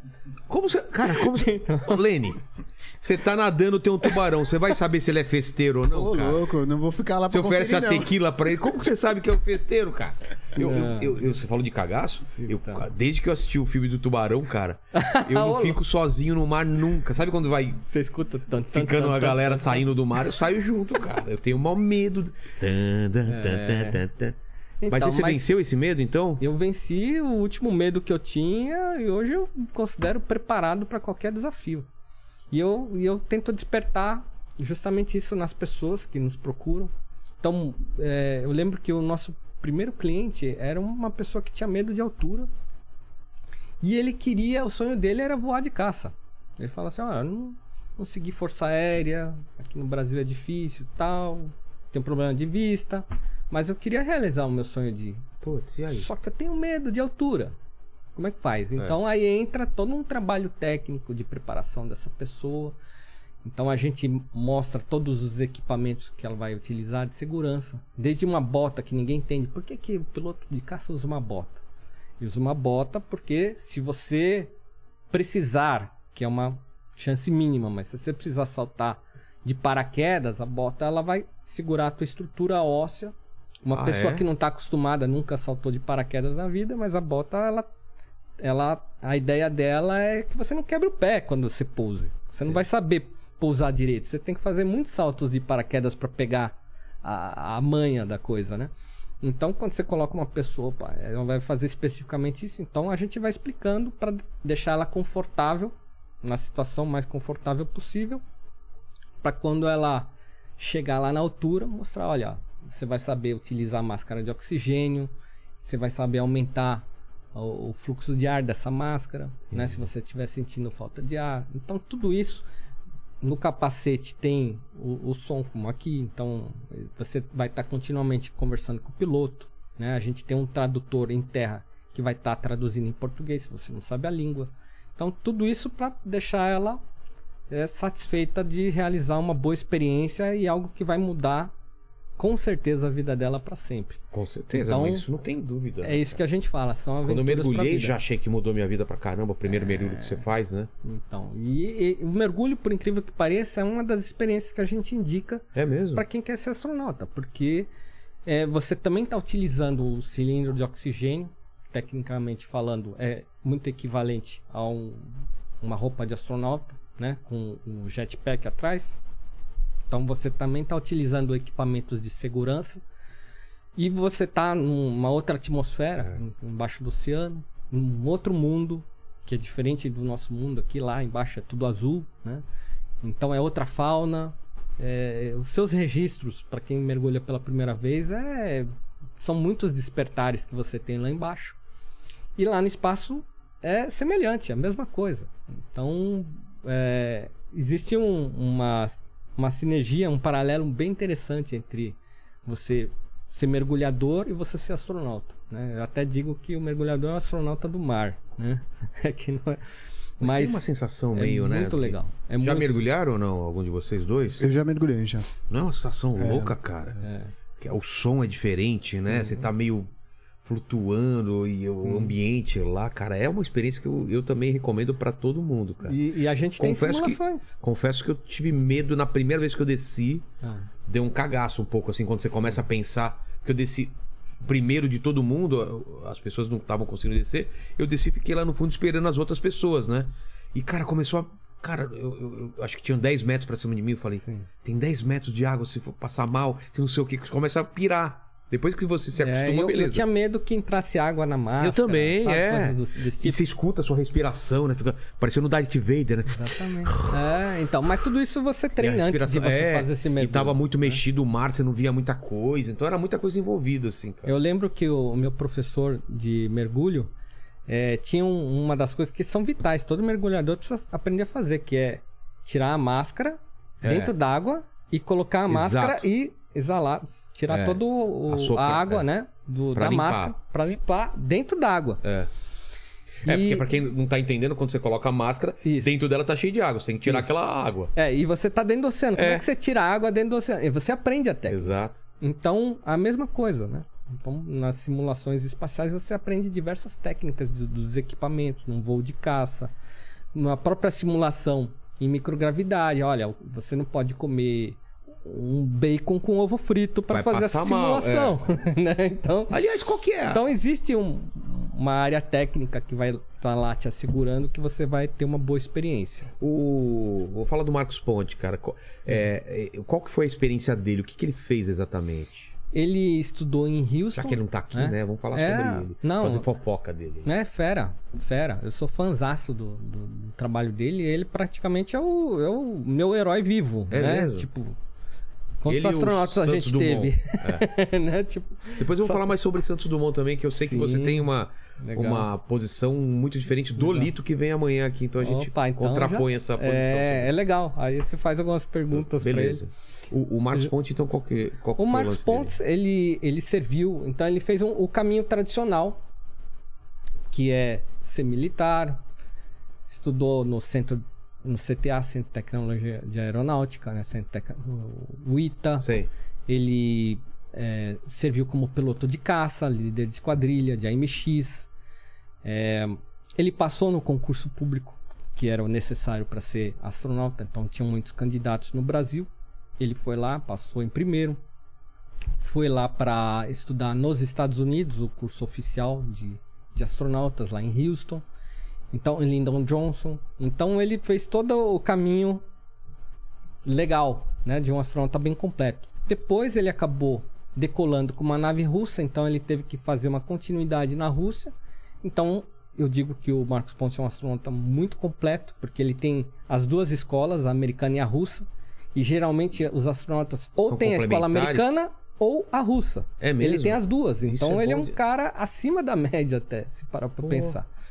E ele fala as duas línguas fluentemente, o americano e o russo. É, Ele então, fala russo também? fala russo. Então é muito bacana. Ele viveu mais de seis meses lá em Star City, Mas é a- veio, veio- a cidade lá dos Não sei se foi o Pedro Palota que veio aqui falou que ele, é, tecnicamente, ele não é astronauta, né? Não, ele é É, astronauta. então qual que é essa, essa dúvida, então? É que nem o pessoal que fala, ah, os irmãos Wright voaram antes de Santos Dumont. Existem as narrativas. Ah, entendi. Não sei qual é a Então ele é astronauta mesmo. É nosso eu astronauta. afirmo com certeza que ele é astronauta. Tá. Com certeza. O, o que acontece é que, assim, ele ia voar por uma missão pela NASA. É. Houve um problema eh, do governo brasileiro na época que não pagou os custos do, pras- eh, do pallet espacial. Que, que é o pallet é o, pa- o Brasil tinha. Era uma permuta. O Brasil ia construir. Ah! O Brasil ia construir um pallet espacial que nada mais é do que uma, sei lá, uma prateleira gigante para a estação espacial. Tá. Em troca disso, o Brasil teria direito a levar um astronauta para a estação O espacial. Brasil não fez essa, esse O pallet? Brasil não pagou o pallet, então não fez. E aí ele foi para a Rússia. E aí o que ele fez foi levar missões de Mas como que o Brasil universidades não pagou esse nacionais. negócio, cara? Você sabe o que, que aconteceu? Foi na época lá do, do, do governo, governo da, da esquerda. Da Dilma? Foi não, do Lula. Do Na Lula época do ainda? Lula. Foi do, foi do Lula, Lula. deu calotão mesmo? Ô, Lula, É. pô! Paga pa... o- Como que é o pallet aí? É, o pallet custava 220 milhões de dólares. Ah, mas é um, é um. É o pallet É. também, né? Mas aí hou- houve algumas negociações, Sei. o preço foi caindo, caindo, caindo. Foram falando, olha, já que não dá pra fazer isso, faz aqui. Aí também não pagava. Putz. A coisa caiu, chegou a 80 milhões de dólares. No final das contas, nem os 80 milhões pagou. O, o ponto subiu nos, pelo foguete russo. E foi uma viagem eh, que envolveu, então, missões nacionais. Então, ele, ele, levou 10 experimentos nacionais para o espaço, de universidades brasileiras, de ponta e tudo Sei. mais. E realizou uma, uma viagem que, no meu ver, fantástico. Também é, um- é ímpar, né? um brasileiro chegar ao Ele foi espaço. até onde? E ele teve tanto a escola americana quanto a escola russa, né? De conhecimento, um astronauta bem completo. Não dá pra dizer que não é astronauta. Entendi. Até porque ele é- ultrapassou a linha de Karman, Então, que, isso que se considera falar. O- astronauta. O, que, que se considera astronauta? Quando você ultrapassa o quê? É. A convenção hoje é. Tem duas convenções, na verdade. A NASA diz que se você ultrapassa 80 km de altitude, você pode ser considerado astronauta. Um caça ultrapassa isso? Não. Não, caça, Esse caça aqui eu voei na estratosfera, eu não cheguei nem a 25 km. Nossa, é muito mais então. É, que 80? já é o dobro do que um avião comercial chega. Ah, ele, ele tá. Ele tá aqui, tá voando na vezes? estratosfera. aqui. Nossa, Aqui estratosfera você vê o quê? Você vê a curvatura da Você vê a curvatura da Terra e você vê o Se- espaço também. Você veria É. se a Terra fosse esférica. Mas a Terra é esférica e eu vi. Então temos aqui uma bomba, hein? temos um- uma mão. pessoa que não acredita só. Ele tem É. provas oculares de que tenho, a eu Terra. A não ser que te deram alguma coisa também, você. Ah, tem o meu vídeo no YouTube. Tem um vídeo, pronto. Coloca lá, Então- estratosfera Palhares. Estratosfera, como você vê? Você vê a curvatura e você já viu aquele pretinho do espaço ainda não? Vê, vê, Ah, perfeitamente. cara, que Exatamente. doido! Porque ali você tá voando é, numa altitude que você tá, na verdade, na camada de ozônio da Terra. Você É? tá Porque o avião. acima de 95% Então, vamos lá. O comercial, ele vai numa que você só vê o céu azul. Isso. Aí é o quê? Quantos? Ali tá uns 10 quilômetros. 10 mil quilômetros. É, no máximo 11 quilômetros 11 chega um quilômetros. avião, vai. Aí você tá a, a 12. 20 mil, a 20 quilômetros, 20 mil metros. Isso. Aí você já começa. a- o espaço já é mais. O céu já é mais escuro. Acima de 15 quilômetros você já começa a ver a Aqu- curvatura. Aquela divisa- Cara. Acima de 15 ser quilômetros você já começa a ver. Então essa curvatura vai acentuando quanto mais alto você chega. Tá, então. quando então quando você caça tá chega. aqui, ó. É. ó, Essa foto é uma foto real. Tem aqui, ó. Tem uma câmera aqui em Isso. cima. É. Ah, tá aqui. Então pronto. Essa aqui é uma foto real. Teve o, o Não, não. Photoshop É uma das real. nuvenzinhas aqui. Aqui atrás também é real? É, o, o cara ele colocou umas nuvenzinhas aqui Tá. porque era só azul aqui, Ah, né? entendi. Então ele, pra ficar um degradê aqui com a capa, ele, ele Entendi. mexeu nas nuvens, mas a foto é real. Aqui ele, pra mostrar a claro. velocidade, ele também Deu um jogou blur, um um, efeito. motion aqui. blur. E aqui você vê assim, essa curvatura mesmo. Exatamente. E essa, tá vendo esse azul brilhante que parece uma Sei. espada Jedi? Sei. Isso aqui é o nosso céu. Que- Essa camada fininha aqui. É aqui que o avião voa. É, ele voa abaixo disso aqui. Abaixo disso. Abaixo disso. Então, Você tá voando eu dentro disso. acima Acima disso. disso? É, eu tô voando acima. Nossa. Então, eu tô voando a- acima de 95% dos gases da atmosfera. Então, tem 5% de oxigênio, mais ou menos. É muito rarefeito. E como que, o- que o, Pra o chegar- avião consegue. Boa pergunta. Boa pergunta. Tá ve... Pra Chupa, chegar- Lene. Pra Cara. chegar aí faz parte desse treinamento que eu fiz, que é um treinamento suborbital. Então, você acelera os motores do caça ao É máximo. porque o avião funciona com sustentação do próprio ar, do, do ar. o né? ar e o próprio motor se alimenta do oxigênio para fazer a queima, né? E Ah, gerar é? propulsão. Então, Pô, quando não tem sabia. oxigênio, a É. queima deixa de ser uma queima rica. Então, o avião começa a perder a altitude, né? E E, e para evitar isso, o que, que eles fazem? A gente está ainda na atmosfera baixa, Certo. acelera os motores ao máximo, guina o avião como se fosse um foguete para ele subir e aí ele en- en- encontra a estratosfera E- e que vai já não é mais rico e ele por inércia ele consegue subir a uma altitude gigantesca que é essa altitude que eu subi a, a mais de perigo você 60 mil pés e não, ir pro espaço. não porque o espaço aí começa a 80 quilômetros Ah, é muito distante. é isso. muito distante o que é o que é acontece é que parece que você está no espaço É? mas existem alguns gases ainda nessa altitude. Então, ali é, praticamente é a camada de ozônio da Terra. É um, é um gás inerte, assim, incolor, né? Então, por ele ser transparente, você tem a visão de como se você estivesse no espaço. Porque ele não reflete a cor azul. que, Basicamente, para resumir para quem não está entendendo muito tecnês, quando a gente olha para o céu e o céu é azul, ele é azul porque a molécula de oxigênio ela reflete a cor azul. Então, na verdade, nada mais é do que luz sobre uma grande quantidade de moléculas, por isso que você vê o céu azul. Aqui a gente não está vendo o oxigênio. É. Mas se você subir lá em cima, você começa a enxergar cada vez mais, né, esse aglomerado de moléculas. Então, por isso que você tem essa visão da atmosfera azul, que é o céu, esse manto que nos cobre. E quando eu voei no caça, eu ultrapassei isso que a gente chama de céu, fui para uma outra camada, que é a estratosfera, que é a camada do ozônio. Entendi. Esse ozônio, que é um outro gás, é um gás tão transparente. E aí por isso você parece que você está no espaço, mas existe o gás ainda, existe Entendi. uma atmosfera. Então você tem uma visão ali da curvatura da Terra e consegue ver as estrelas, inclusive o nosso Sol como uma estrela, né? que é bem diferente de como a gente enxerga o Sol aqui na Terra. Como você enxerga o sol lá? É, é um. Aí que aí que tá. Como? Aqui como é que você enxerga o Sol? É um negócio branco que você não consegue Branco? olhar pra ele. É. Então, é, lá é um branco, só que é um branco meio disforme assim. Sei. Então ele Não é é, um redondão, uma bola. é é que a maioria das pessoas dizem que o Sol é vermelho. É. Não é vermelho. Não? Não é vermelho, né?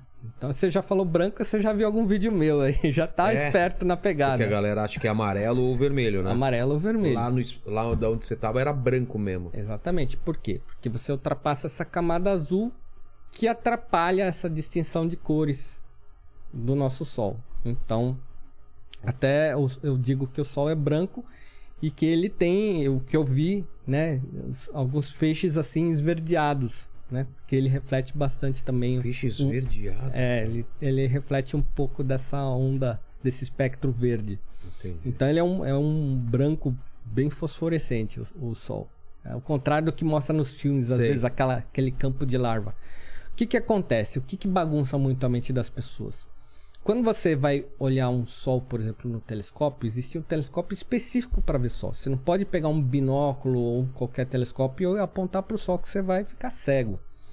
Então, eles utilizam filtros nesses telescópios. Geralmente é um telescópio banhado a ouro para ver o Sol, porque é um telescópio que pode ficar ah, tomando calor ali, que ele, ele já é ajustado para isso, né? Não, não vai dar expansão de lente, vai dar problema no telescópio. Então, é um telescópio todo banhado a ouro. E você utiliza filtros, e, por exemplo, o filtro que as pessoas mais gostam é o filtro in- infravermelho. E aí você vê o sol vermelho no telescópio. Então isso estigmatiza para as pessoas: ah, o sol é vermelho, é um campo de larva. Não, você está olhando o infravermelho, que é o quê? As ondas de calor. Aí você coloca uma outra lente, você vai ver ele completamente verde. Você coloca uma outra lente, você vai ver o sol azul. Então depende Aquelas do filtro que, gente você vê, utiliza. Né, de explosões solares sempre amarelado. É, a, a mais bacana de ver é o vermelho mesmo. Você consegue lá ver as ondas de calor, ali aquele plasma, na verdade, né? Que é, é o plasma que tem no Sol. Aí você consegue ver como se fosse uma larva. Mas aí bagunça um pouco para as pessoas. No futuro, quando a maioria das pessoas puderem pegar um foguete e utilizar o espaço para fazer viagens né, intercontinentais, que é esse o objetivo do turismo É espacial mesmo? De, de Esse é o grande diminuir o objetivo. tempo da- das viagens. diminuir o tempo utilizando o vácuo espacial. Você poder realizar viagens muito E- mais rápidas do que os aviões e as pontes aéreas que você tem. Economizaria combustível? Olha, hoje o combustível é o grande fator limitante. É Ah, isso tá. que mais tem se trabalhado, né?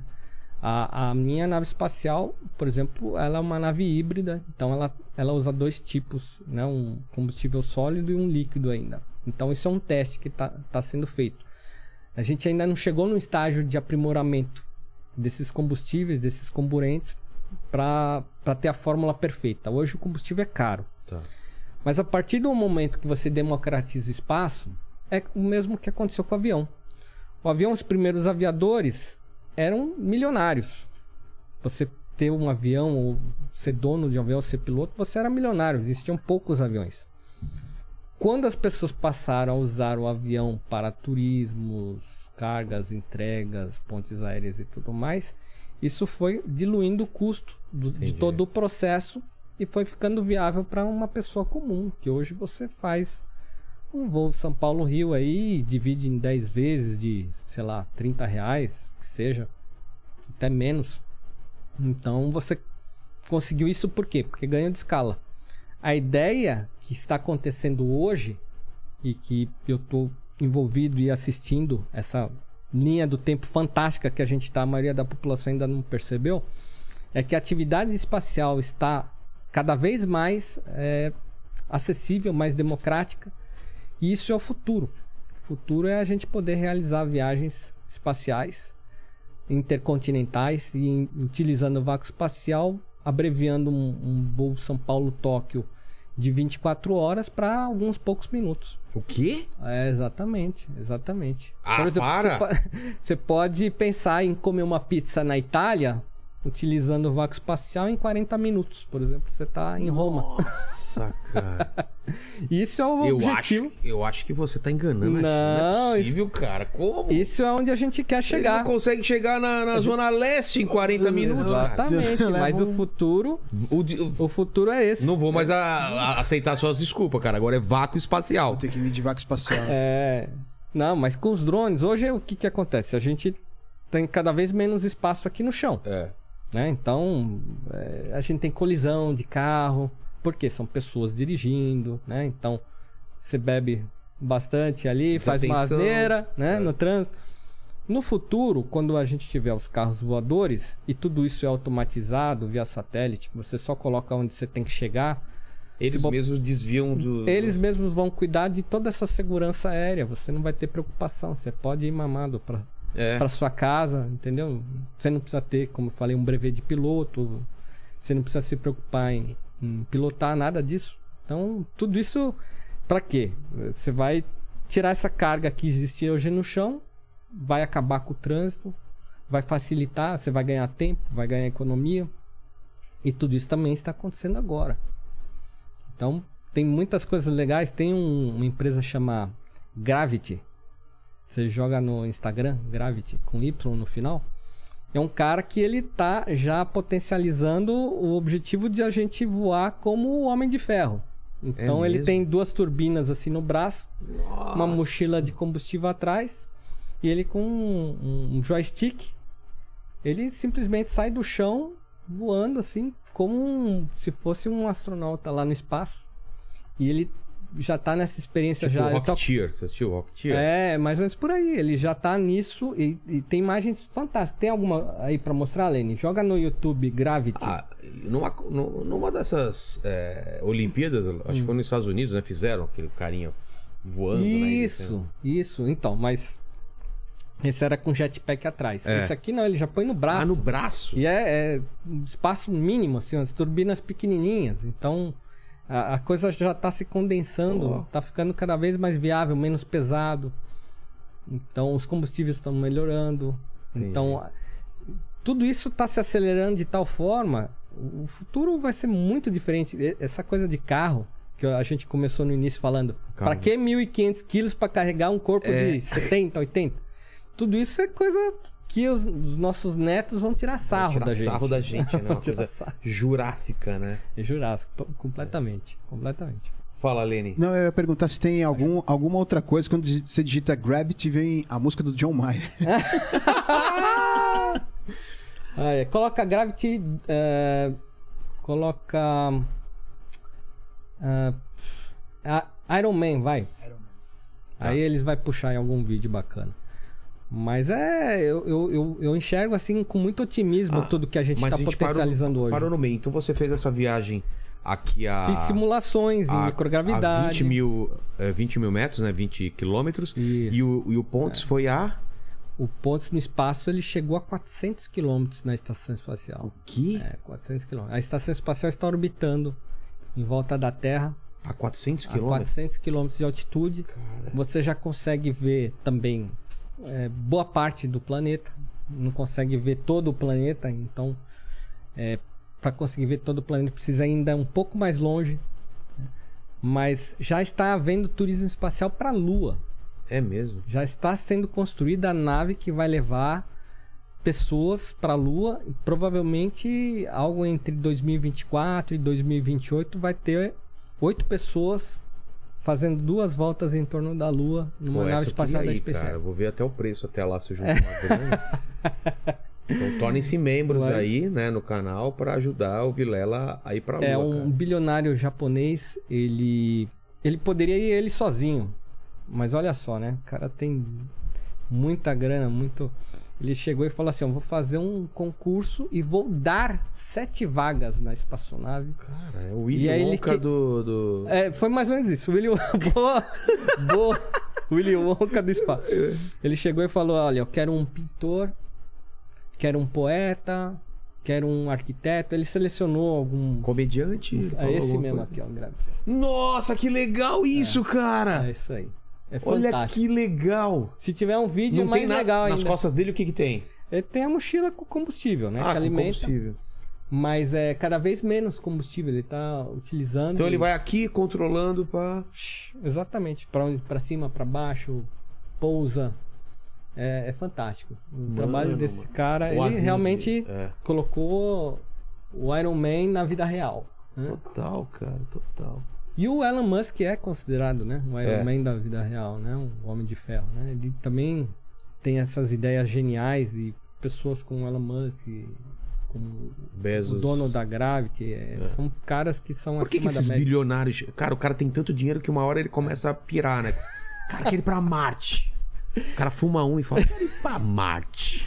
É, a Por ideia, que, que eu não posso comprar o Twitter ou ir pra Marte? quando a gente Ah, o falou cara tem de... tanto dinheiro que fala: vou vou comprar o Twitter e vou pra Marte, né? Pois é, quando a gente falou de meteoros no início É. do nosso bate-papo, o Elon Musk, ele entende que é vital para o ser humano aprender a ser um, um- um interplanetário, né, uma raça interplanetária, para justamente evitar a nossa extinção. É. Que é um Tem- perigo real, né? É um perigo real, né? Pode ser desde uma flama do sol, se, se der uma flama hoje muito fora do, Do comum. do comum, a gente tem oito minutos de vida É. até a flama chegar aqui e torrar todo mundo igual formiga no, Nossa. no fósforo. a então, gente tá muito exposto. somos muito frágeis. A Terra é um planeta muito frágil. Então, Marte já se sabe, as sondas que estão lá pesquisando. Você entra na, na NASA, você consegue assistir ao vivo as sondas lá em Marte. Ah, é? Claro que o ao vivo tem um delay, né? Da, É. de chegar a informação, os caras remasterizarem tudo para colocar no ar, mas é, as sondas que estão lá já verificaram que Marte tinha rios como tinha na Terra. né? Então tem é os canais papo de rios, os canais tem, de rio? tem lá a marca da água. É, tudo. tanto que no passado, quando o pessoal observava Marte, achava que aquilo eram, eram estradas, né? Então, Quando não sabia e- o que, que era. E existem teorias, né? Que pode Sol ter jogado uma flama que acertou certinho Marte E acabou. e acabou com toda a atmosfera. A camada de ozônio simplesmente foi uma soprada na E camada as- de ozônio dela. evaporou toda a água de E lá. aí desprotegeu a atmosfera de Marte.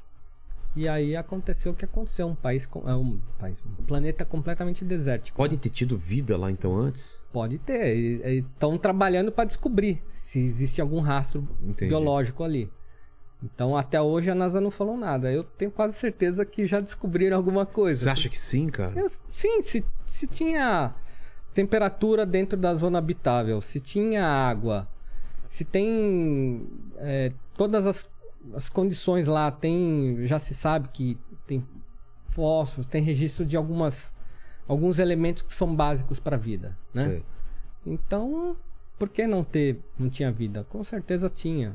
E eu acho que eu acho que a, a NASA tá miguelando ainda para para dar notícia, porque Você acha que a, a, a NASA, a FBI, esses caras, eles, eles têm mais conhecimento do que a gente? Eu A NASA- sabendo que você teve na área NASA, com 51. Você tá ligado que ele foi na área 51, né? Eu tô sabendo, tô sabendo. Tô Pergunta agora ou deixamos pra mais pra frente? Tchan, tchan, tchan, tchan. E aí, Paquito? suspense, né? Você quer saber? Às vezes é melhor não saber, né? É, é porque tem aquela, né? O cara, ele. O cara que é um agente secreto, ele nunca vai falar que é. O cara que foi pra área 51 nunca vai revelar. Não, mas ele segredos, revela. né? Vamos lá, área 51. O, qual que é a história da área 51? Cara. É que os caras. Tem é todo aquele lance lá que os caras é, já pegaram uma nave espacial, fizeram é, é, engenharia reversa e os caras têm tecnologia que não fala pra nós. Sim, tem diversas lendas, né, Lendas, por trás né? da Área 51. Por quê? Porque a Área 51 é uma base é, ultra secreta. Era, né? Porque hoje já, já, Já tá mais é que mais. divulgado, mas dali saíam os, os aviões mais sofisticados da, da Força Aérea Americana. Né? Então tem um Blackbird que, se você assistiu o X-Men, tem um, um avião todo esquisito que o X-Men usa. Sei. Existe aquele avião na vida real. Ele não decola Vertical. verticalmente, mas existiu aquele avião, chamava Blackbird. Era um avião que operava da área 51. O F-117, que foi o primeiro avião invisível conhecido, vi- invisível aos radares, né? É. Para as pessoas entenderem, também saiu da área 51. Então, diversas coisas incríveis saíam da área 51. Até hoje, pelo que se sabe lá, se armazena mísseis nucleares e tal. Então, é uma área extremamente inviolável da América, protegida. Vários e ela fica no segredos, meio do nada ali. meio do deserto. Então, o pessoal. É cidade. é A cidade pequena, né? Que é a mais próxima lá, que é Rachel, o nome da cidade. Que eu estive nessa cidade e aí você vê que o pessoal é tudo meio lunático, assim. Por quê? O pessoal, os tipos muito exóticos, a galera, assim, né? Tipo, gosta Tipo- daquelas barbas bem compridas. São Tomé das Letras dos Estados Unidos. É, pegou, capturou. Só né? tem uns malucos lá. É, o pessoal mora em trailer tal. Eu passei lá nessa cidade. É, Tem todo um comércio em cima de ET lá que é absurdo, né? Não, é muito bacana. É, pra de quem curte essas coisas Bottom, assim, nerd, tudo, é. muito legal. E por que que não foi na área 51? Ah, mas não sabia que dava pra ir? Como que vai? É, tecnicamente falando, não dá. né? eu- Porque eu você não pode. uns 10 anos também. Você não Como pode. que é? Então, aí eu, eu fui o precursor no Brasil de chegar lá e falar, ó, fica aqui em tal lugar. Publiquei no YouTube, publiquei no meu site. colocou que é o- Que é o Marcos? Palhares, está lá no meu site, marcospalhares.com.br. Tá as coordenadas, cara. tá como chegar e tudo mais. E aquilo, naquela época que eu fiz isso, isso foi em, em 2014, é, era muito perigoso, porque até hoje que eu saiba ainda é, né? Eu não fui lá para conferir, mas o que eu sei é que é uma área protegida. A última vez que eu tive lá perto, é, o pessoal se reuniu no Facebook para tentar invadir a área 51. É, foi engraçado isso. É, Mas criaram uma chegaram? comunidade assim, vamos invadir a área 51. E o Trump falou: If you go there, you get shot. Se você for lá, vamos Vai dar tomar tiro. tiro. né? Falou assim.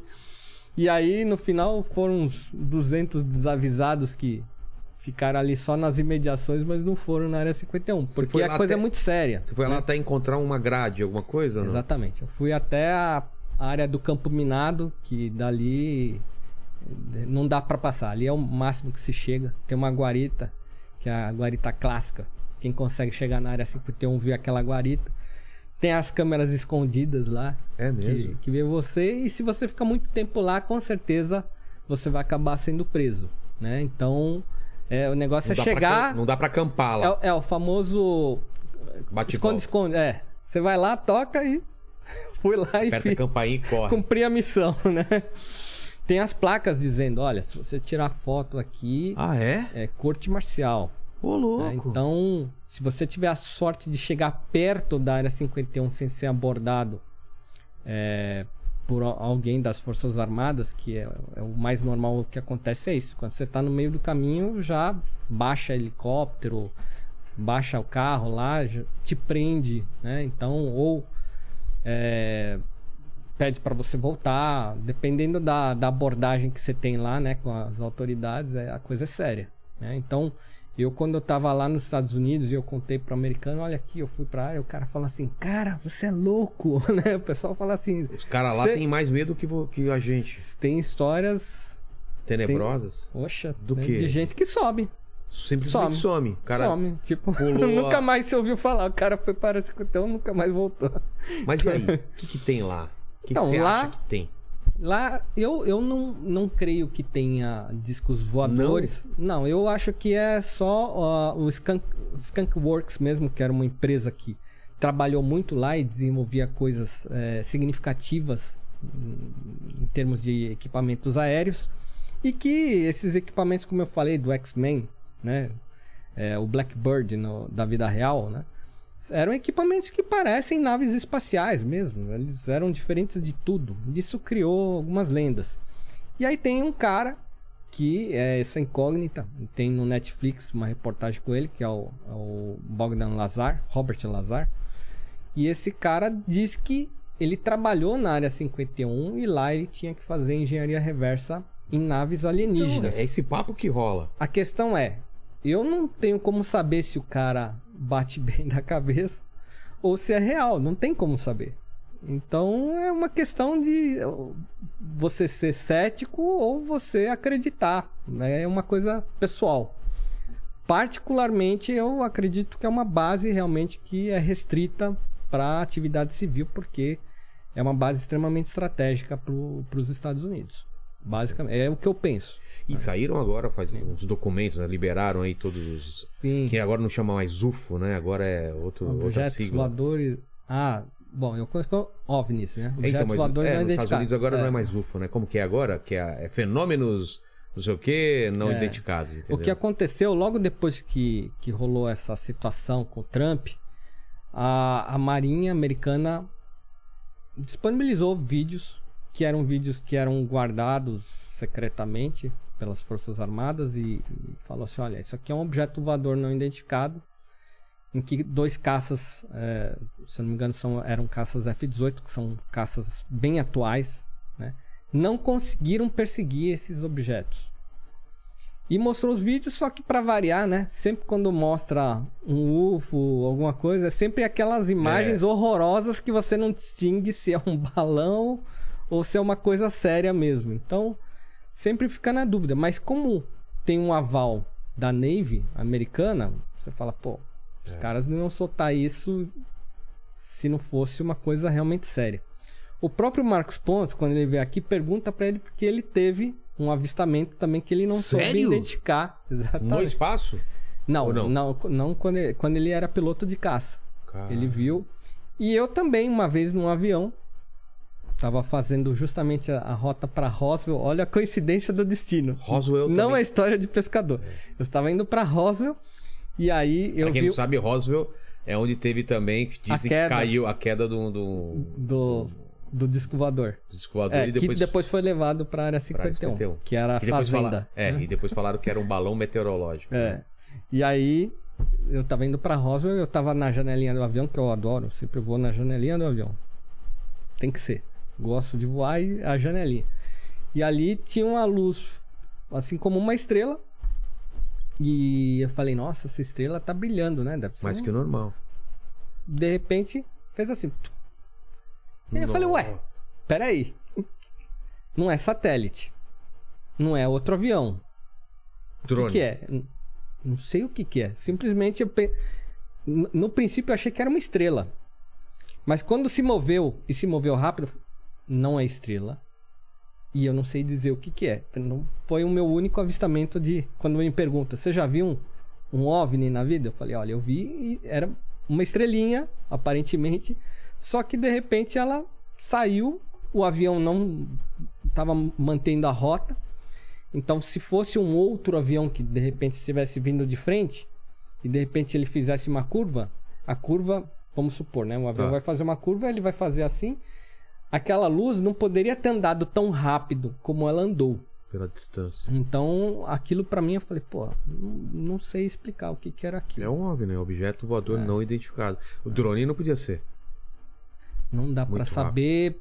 Pode ser até que era um satélite. Ah, é? Mas, é, exatamente, tem Nessa satélites, velocidade? né? Como eu te falei, parecia uma estrela, tava muito alto. E realmente eu não sei, não sei explicar o que que eu vi, mas era bem sem graça, era uma luzinha. Entendi. Era uma luzinha que andou bem rápido, basicamente. Você tem É docu- experiência. Você falou que ia trazer um documento. O que, que você trouxe aí pra gente? Rapaz. Ei, que medo, cara. Eu tenho cagado essas coisas. Ao mesmo tempo que eu quero avistar alguma coisa, eu tenho medo, cara. Eu, às vezes eu fico pensando, Leni, se o Paquito ele não é Tá um aberto. Cara, eu ser tenho, de outro planeta. eu tenho cara. certeza. Porque qual é a prova que a gente tem que ele é humano? Não tem. Exatamente. Nossa. É, isso aqui, quem já me acompanhou no Flow, já deve ter visto a longa história que eu contei para isso aqui chegar nas minhas mãos. Isso aqui é um documento de, vamos lá, Tem cheiro de velho, cara. 1716. Olha, cara, olha que legal. E isso. esse documento, que foi impresso na oficina Pascoal da Silva para Sua Majestade, que na época era Dom João, e ele está escrito, é lógico, isso aqui é um documento impresso em 1716. E aí ele tem aqui na página 9, Está escrito aqui, será que a câmera pega? Se você, você vai precisar ler? Porque aqui, pra pegar, tem que ser precisar aqui, ler. assim. É, vai precisar Ó, ler. Deixa eu só mostrar primeiro aqui, ó. É, Prodigiosas aparições e Isso. sucessos espantosos. isso. Olha, cara. É. velho. Aí ele fala de avistamentos de, de baleias, de animais marinhos e tal. Fala de cometas. Ah, é? né? Então Também? eles sabiam diferenciar já nessa época o que, que era um, um fenômeno do universo do que, que eu, algo que era, eles não sabiam explicar. E aqui tem um relato da Irlanda em 17 de março de 1716. Então, deste ano se viu em Elfton, junto a Nivark, vila do Reino de Irlanda, aparecer no céu sobre o horizonte uma luz à maneira de raio de sol. Vai vendo. Cujo corpo era largo e comprido. Aí você começa a pensar, peraí, como assim? Uma luz com um corpo largo e comprido. Saía de uma nuvem escura, a qual começou a se mover direita para o zênite. Por mais de uma hora, fe- é, fe- de corpos lúcidos de outra nuvem vizinha da primeira. Várias nas cores, porque uns eram negros, outros azuis, alguns cor de fogo, outros amarelos e outras de cores em tanto número que ocupavam uma grande parte do céu. Então, esse objeto que se viu na Irlanda, saíram vários corpos com várias cores, de, ou seja, amarelo, escuras e tal. Logo entre estes que eles falam aqui, estes meteoros, se começou a travar uma batalha. Então, eles não sabiam o que era, chamaram de meteoros, mas aquilo começou a voar de forma desconexa. O meteoro não voa de forma desconexa. Então, é, você vai começando a, a interpretar aqui. Correndo com incrível fúria uns contra os outros, avivando mais a luz ao tempo do combate, o qual durou perto de hora e meia, vendo-se, entretanto, as estrelas daquele distrito. Ou seja, tinha as estrelas e tinha os corpos que estavam bem abaixo disso. É, cobertos de um vapor es- espesso à semelhança do sol. Como é que você entende isso? É. Quando o vemos por entre nuvens densas e neste mesmo tempo se viu o céu para o nordeste e sudeste limpo e claro. As estrelas resplandecentes como nas noites frias do inverno em que não aparece a lua. Perto das nove horas se foi sumindo a maior parte destes fenômenos, porém não inteiramente, nem todos, ficando ainda alguns, continuando a batalha. Pelas 10 horas tornarão outra vez ao combate com a mesma fúria que antes mostravam, permanecendo nela até as onze e meia. Perto das 11 apareceu outro corpo de luz redondo, quase tão grande como o sol quando nasce, mas não tão claro, ainda que não dava tão pouca luz, que não pudesse uma pessoa de 60 anos ler com óculos a sua Bíblia. o texto muito rebuscado, É. né? Eu tô lendo aqui um texto, tô traduzindo porque ele tem o F, naquela época tinha som de S. Então tem algumas letras que, algumas palavras que separa aqui. A noite estava quieta e tão serena que não se sentia bafo do vento. Começou a nordeste, foi discorrendo obliquamente pelo horizonte até sudeste. Tudo referido foi visto de mil pessoas chamando umas às outras, todas cheias de espanto e de medo, cuidando ter chegado o dia do juízo. Assim se escreveu na Gazeta Flamenga de Lei número 40. Então, isso é um relato de 1716, 17 de março, de um avistamento de objetos voadores não identificados. E esse documento hoje é minha propriedade, extremamente Olha só. único.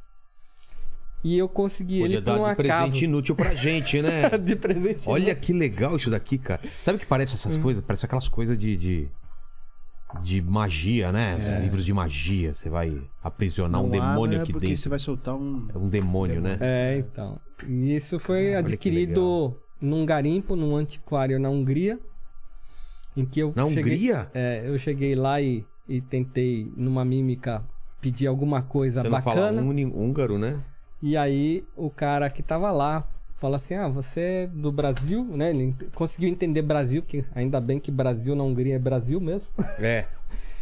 E ele falou: tem um documento que você vai entender. Só que ele não entendia o documento. É.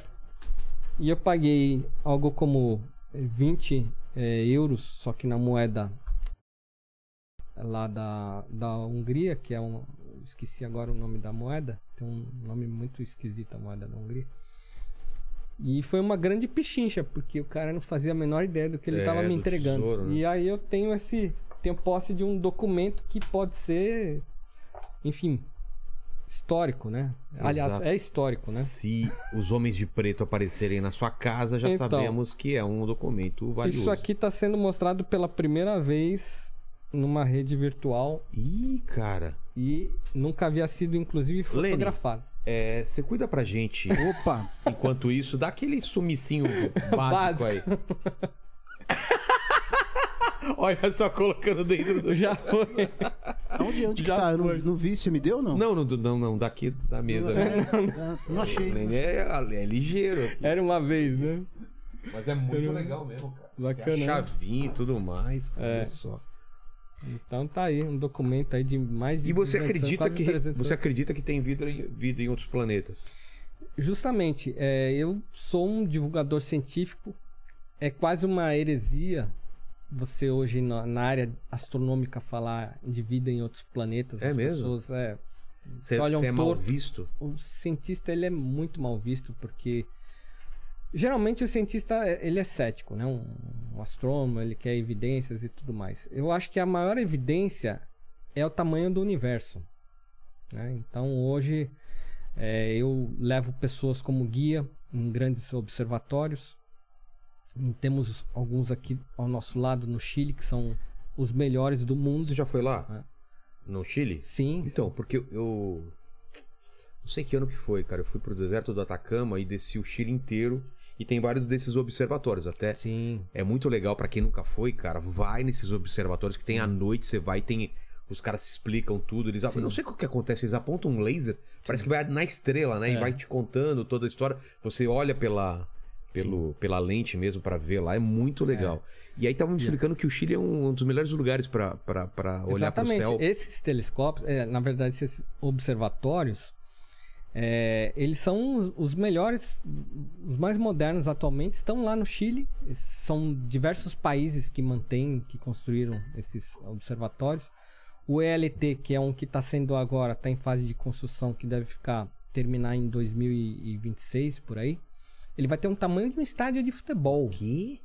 Então, para você ter uma ideia, é, hoje o maior telescópio de lente ele tem em torno de 8 metros de diâmetro. A lente que é esse, o VLT, Very Large Telescope, fica Tá. no Chile. Esse que eles estão construindo vai ter mais de 30 metros de diâmetro. Então, Imagina o que vai conseguir ver com ele, né? Exatamente. Para você ter uma ideia, eles deceparam uma montanha para construir esse observatório. Então ele está lá em cima da montanha, em torno de 2, 3 mil metros de altitude. E lá no Chile, esse lugar onde eles estão é, fica no deserto do Atacama, que é o melhor lugar do mundo para se ver não o tem céu. umidade, né? Não tem nuvem, é aquele céu lindo. Cara, o céu de lá é absurdo. É, é Você vê tudo, né? Vê aquela mancha branca. Cara, é demais. Eu, eu, pessoalmente, já levei cinco grupos para dentro desses Pô, me observatórios. leva, cara, da próxima vez que você for. Ah, entra lá na- no Mas site da nossa agência. mas você tem programado pra- alguma outra viagem? Sim, tem. A gente vai ter agora, em julho, vai ter uma viagem que vai coincidir com, inclusive, um eclipse. Então, é dia 16 o o eclipse, não é agora? É. Você tá sabendo Tem. disso? Tô sabendo, tô sabendo. É eclipse total da lua, né? É, é. É, Cara, eu tô então, louco pra ver, mas, mas o meu medo é de é tá do sol. nublado, né? O da Lua é legal também de ver, né? Vai ter. Daqui do Brasil a gente vai conseguir ver. É, eu vi. É. Eu vi que vai dar pra ver. Mas vai ter, so- vai ter solar em algum lugar? É, o eclipse solar que é altamente recomendável como uma experiência Ah, ah, exótica. desculpa, desculpa. O, o- o lunar eu acho que é em maio, né? É, o lunar é agora, E, o- e o solar é quando? o solar em julho. Mas Tem duas vezes ao ano que acontece. sempre? É. É eclipse solar sempre duas vezes ao ano. Ah, é? Não sabia disso. É, não. e aí a gente tem, Tem- grupos para ver esses eclipses. Mas esse que vai Entra lá ter... no, no site da agência, Marcos Pontes, vê lá a data certinha. eu Mas já e- aproveito esse daí, esse próximo, é, onde vai dar pra ver legal? Porque você tem que... Não é todo lugar que você consegue ver, né? É, então, ah, eu não lembro agora o lugar. Mas lá no Chile vai dar pra ver? No Chile a gente tem um grupo agora saindo que vai para para ver os telescópios. Tá. A Eclipse é a outra viagem. Ah, são, entendi. São vários grupos de várias viagens, aí lembrar a data de todos. tive lá no Chile quando Os eu itinerários, às vezes eu falo, putz, É, eu tô ficando eu- velho mesmo. Eu tive no Chile quando tava aquele, aquele cometa passando bem perto aqui do, do, do- O do Halley? planeta. Não, um outro que foi mais brilhante do que o Halley. Ah, tava todo mundo lá no ver? Chile. Vi, cara, é, é uma, uma experiência maravilhosa, cara. Parecia que tinha uma fumaça saindo do meio da floresta. Depois que eu fui me ligar com os caras parando tudo na estrada, que era o cometa, cara. Nossa. Mas é, é, cara, uma experiência absurda, absurda. É, e, e- já ver um eclipse solar já é uma experiência magnífica. eu vi E quando era criança só, nunca mais vi. Se você que vê um- do deserto, eu acho que é a Nossa. experiência mais fantástica que viu? tem. Justamente, num dos grupos que a gente foi, É? foi lá no deserto do Atacama, a gente viu esse eclipse. Doideira. E é breu total.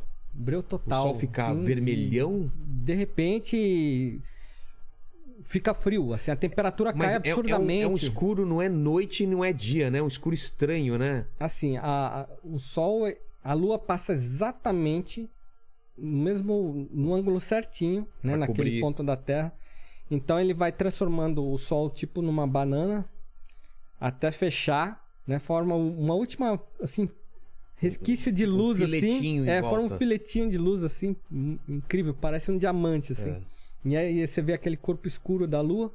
E aí ele tapa aquilo ali. Quando ele tapa, naquele momento, aquele filetinho ainda ilumina. É incrível que aquele filetinho de nada consegue iluminar ainda a Terra. É. Quando ele consegue tapar aquele, Filete. aquele filetezinho, aí escurece Breu. total. Breu total.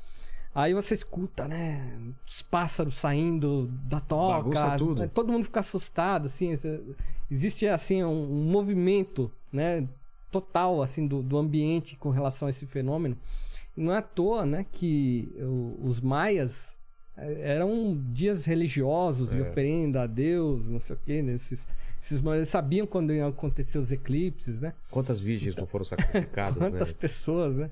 Você esteve lá na, na, em Chichen Itza? Tive. Em Cancún? Você chegou a ver na- no dia do equinócio que forma aquela cobra na É, pirâmide? me falaram isso, que a cobra vai descendo, né? A escada, a É, escada, a vai montando. dela. É, o que que é? É Uma escada e aí a luz do sol ela reflete certinho uma, um rabo de uma cobra. No final, né? Tem a estátua da cobra. Você- Você vê, né? a- a- o rabo, né? O corpo da cobra, É. né? Nascendo assim, incrível, né? E é exatamente no dia do equinócio. Então você vê que os maias eles eram astrônomos. Hoje a maioria das tinham, né? pessoas, a gente.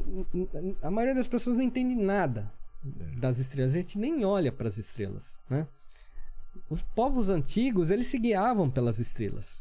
Então, mais do que aprender matemática, você É. tinha que aprender astronomia É, antigamente. até porque os caras tinham tempo pra caramba, imagina. Não tinha novela, não tinha, tinha livro pra ler, não tinha Era o nada pra GPS fazer. deles. É, os caras estavam olhando. Era melhor você fazer uma viagem à noite que no sol escaldante de dia. Porque Então, você se guiava pelas estrelas, se né? guiava pelas estrelas. Então, Hoje eu não sei me guiar pelas Você sabe?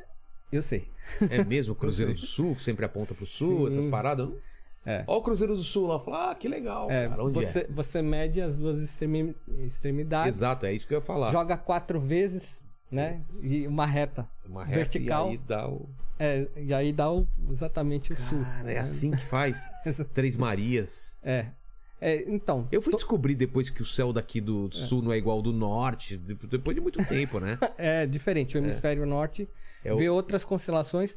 Eu acho até que é legal você ter telescópio no Brasil, porque gente- as melhores constelações estão aqui. É mesmo? As mais brilhantes, as mais bacanas. É, constelação que você não dá nada, assim, tá? Uma que eu recomendo muito todo mundo ver, né? A caixinha de joias. Você, você olha assim no, pro céu, é, parece só três estrelinhas bem fraquinha. Você coloca num telescópio, pode ser um telescópio simples mesmo, né? Sei. Amador. Aí você vê assim a nebulosa em volta das estrelas, assim, é muito bacana. né? E aqui em São Paulo você consegue ver. Então basta que o céu esteja limpo, não tenha É, nuvem, né? Livre de é nuvem. esse, né? Mas Então eu, eu tenho meu telescópio lá que minha mulher reclama, né? Que é um baita de um trambolho É lá um dentro. trambolhão, é aqueles... Não tem lugar pra isso, né? Tem que ficar no meio da sala, né? Putz, Porque tava- Esses dias eu tava você deixa perguntando... na sacada tomando sol não dá. Sérgio, eu perguntei pro Sérgio, Sérgio, eu quero um telescópio. Qual? É. Um, um- queria comprar um aí. Ele falou, cara, tem É tanto caro. modelo, cara. É, e é caro, é caro. É, É, né? Essas coisas é tudo importado, né? Assim, um, um telescópio bacana. Se você quer ver Saturno, Júpiter, você vai ter que investir aí uns 4 mil dólares, mais É. ou menos, num, num telescópio bacana. E Mas e- é pra vida toda, é um É, mas equipamento você, mas você não científico. vê muita coisa, vê? Tipo, Você- Saturno, você, Você vê consegue os ver os anéis de Saturno. Nossa. Você consegue ver, consegue ver Júpiter, Marte. Eu peguei um binóculo Vênus. que dá pra ver as crateras da Lua. Dá pra ver as felizão. crateras da Lua, bacana, bacana. Eu, quando eu mostrei pra minha esposa, né, falei, ó, vem cá, vou te mostrar a Lua. Ah, você deu esse golpezinho? Nossa. Ela aqui, ela É. aqui olhando e você deu aquela aqui por trás. Ah, mexe aqui. eu já, tô pensando já no, no- né? Eu imagino. Beijo, amor. O útil ao agradável. É, o né? Palhares aqui, não. Vira pra É, cá, aquele. Dá aquela abraçadinha. Aproveitar a abraça. casquinha, né? Mas é, e ela pirou? Nossa, eu vi assim, é, é muito legal. Qualquer pessoa que nunca olhou por uma lente de um telescópio, é incrível. Você vê certinho assim o rosto dela, o sorriso assim se abrindo. A pessoa fica com aquele olhar assim fantástico, né? De falando, nossa, é tudo isso, não imaginava. Então é, a É, sensação é incrível. Eu queria assim, essa um- sensação na cama pelada a mulher falar isso. Nossa, é tudo isso. O prazer é Ô, parecido. Ô, Paquito, você tá julgando o meu humor, é isso? Nada a ver com o papo, velho. Eu conquistei minha mulher um dia que eu olhei, eu mostrei do céu, falei, "Tá sabendo que você está olhando É. para uma para o céu do passado, tem estrela que você está vendo que pode nem existir mais e você está vendo ela agora. Exatamente, Aí ela pirou, cara. Explica isso pro pessoal aí, que é, muito louco isso. Sabia disso, Lene? Você pode estar olhando uma estrela que ela nem existe mais e ainda pra gente ela não desapareceu. É, É, eu, eu, eu já ouvi falar disso, que a gente tá vendo só o rastro de luz, né? é. Dela. qual que é? É, o que acontece é assim, quando você olha pro céu, na verdade, você disse bem, você está olhando pro passado. Porque muitas dessas estrelas estão muito longe. E a luz que a gente vê da estrelinha, né? tá lá a estrelinha. Aquela luz para chegar até a gente, ela atravessou o universo Demorou 100 anos, na velocidade 200, da né? luz. Algumas levaram 100 milhões de anos, Nossa. 200 milhões de anos para aquela luzinha aparecer no nosso céu, porque ela está muito longe. Então imagina, já se sabe a velocidade da luz, É. que é a velocidade mais incrível que existe. Então ela atravessou para você poder ver aquela luz, você está vendo uma luz do passado, que viajou vários milhares de anos para chegar até você. Então pode ser até que aquela estrela nem exista mais, mas a luz dela é o que você está vendo é uma luz de que Se na ela verdade explodiu foi- lá hoje, é no tempo dela, até chegar vai aqui... desaparecer, é. sei lá, daqui a 100 mil anos que vai desaparecer um negócio que explodiu hoje. Exato. Então, é uma máquina do tempo. O telescópio é uma máquina do tempo. É incrível. Isso é uma coisa difícil de É. entender até, né? É muito. Como assim eu tô olhando para um negócio do passado? É muito. É, assim, o som da sua voz para chegar no meu ouvido tem um delay também. É. né? O som também ele tá viajando por ondas. Então, quanto mais longe você tiver, quando eu, quando eu vou dar um exemplo mais básico, vai. É, quando você vê um foguete decolando, Sei. é muito legal. Você tá um, sei lá, às vezes um- uns 4 quilômetros do, do foguete. Ele Tá. tá. lá numa zona lá bem de segurança, né? Isolado. E você vê o foguete decolando, então você vê aquela flâmula, né? Isso. Acendendo os motores, não sei o quê. Passa assim uns 4, 5 segundos, aí chega o barulho do foguete. Com fogos de artifício isso também é muito nítido, né? Algumas vezes você vê as luzes, né? Pá, pá, pá, pá. E aí depois chega o barulho do, do, do fogo de artifício. Então o som ele se propaga no ar e com a luz é hum, parecido. Então ela também tem uma velocidade para chegar até você. Então eu mesmo tô olhando para você agora, eu tô vendo o seu passado. Em microsegundos, Microsegundos, mas, mas- eu tô vendo o seu passado. Olha só. Porque que é tempo da, da sua luz É o agora. chegar nos meus é- olhos, É, difícil sua falar. Qual é o ouvido. agora? Que o agora já não é o agora. É o agora. Agora já não é agora. Não é o- agora. Acabou, passou. Agora. Já foi. Já foi. Por isso que o pessoal fala, viva o agora. É impossível viver o agora. Você tenta viver o agora, já é passado, cara. Exatamente. Você já bruxou? Já. Passado. É. Ninguém brocha. Você sempre já broxou. É. Você É. entendeu? Quando você vai broxar, Já, você já broxou. já. Ou seja, Você nem tenta, atrasado cara. já. É. Não deu nem tempo de fazer nada. Não, é, cara, a, a, a, a sensação de, de passagem de tempo é uma coisa que você começa a pensar, é doido, né? É. Aquele lance de um, dois irmãos gêmeos, um vai viajar a ve- velocidade da luz, naquela, naquela coisa hipotética, né? Que o Einstein fala. Quando o cara volta, esse, esse irmão tá mais novo do que o, o que ficou aqui na Terra, cara. Exatamente. Como você vai entender um negócio desse, né? É No Interestelar, quem quiser, É. recomendo assistir o filme Interestelar. Apesar do final. Você gosta do final? Cara, eu gosto, mas é um filme que eu confesso que não é pra qualquer um assistir, porque você vai ter que assistir várias vezes vezes entender muitas coisas, vai ter que consultar algumas pessoas mais entendidas ali, né? Mas é, é, é bacana de entender, porque, assim, é, o, o nosso, nosso planeta ele gira em torno do próprio eixo 24 horas leva pra fazer isso. Um outro planeta leva menos tempo. Então, são diversos fatores. O, o tempo é. Ele é. É uma outra dimensão. Né? Então ela muda perto de uma estrela, o tempo é elástico. é- A gente vai entrar num papo aqui que o pessoal vai começar a babar. A Quem estiver ouvindo a gente vai né, começar altera. a entrar em alfa aqui, porque. é, eu, eu até não gosto muito desse tecnês, porque muita coisa a gente não sabe, a gente está aprendendo. É. Então, esses telescópios que estão sendo construídos, esse que acabou de ser lançado Esse que espaço, falou- que é o James Webb, É. que vai ser o melhor, é o melhor já, telescópio que existe, vai começar agora a trabalhar, né? Agora quando? Agora, foi mês passado Ah, que, é? ele, que ele começou a trabalhar. Esse telescópio, eu estava nos Estados Unidos, lá na NASA, em 2016, a NASA falou que, olha, em 2017 esse telescópio está no espaço. Pô, foi pro espaço esse ano, 2022. Atrasou. Demorou muito para construir, porque é uma tecnologia que é, é tudo novo, tudo tá aparecendo agora, tudo tá sendo modernizado, então agora a gente vai ter fotos incríveis que a ideia é ver o início lá do universo, as áreas mais distantes do universo, por quê? Ele é um telescópio que não tem o problema da nossa atmosfera. Nossa atmosfera interfere. O próprio planeta, o piso para você construir um telescópio tem que ser um piso altamente nivelado e livre de balanços, Nossa. né? Então qualquer coisa interfere na captura de uma luz que está a milhões de quilômetros de distância. Aí Então, fica você- desfocado. então esse telescópio ele tem essa vantagem de não ter esses problemas terrenos. Ele está lá no espaço, ele não tem poluição, não tem poluição luminosa, né, da, das cidades que interferem também na- nos experimentos. Ele não tem o, o balanço da- do nosso planeta. Então, é, esses telescópios, o Hubble, ele foi uma grande disruptura. Ele avançou a astronomia em muitos anos, basicamente. Antes do Hubble, a gente conhecia, sei lá, é, mil, duas mil estrelas. Depois do Hubble, milhões de estrelas. O telescópio estava lá no espaço. Esse é um Hubble ultramoderno. Então, a ideia, quem sabe o que, que a gente vai conseguir ver? Se, quiçá, algum planeta com vida, como a Terra.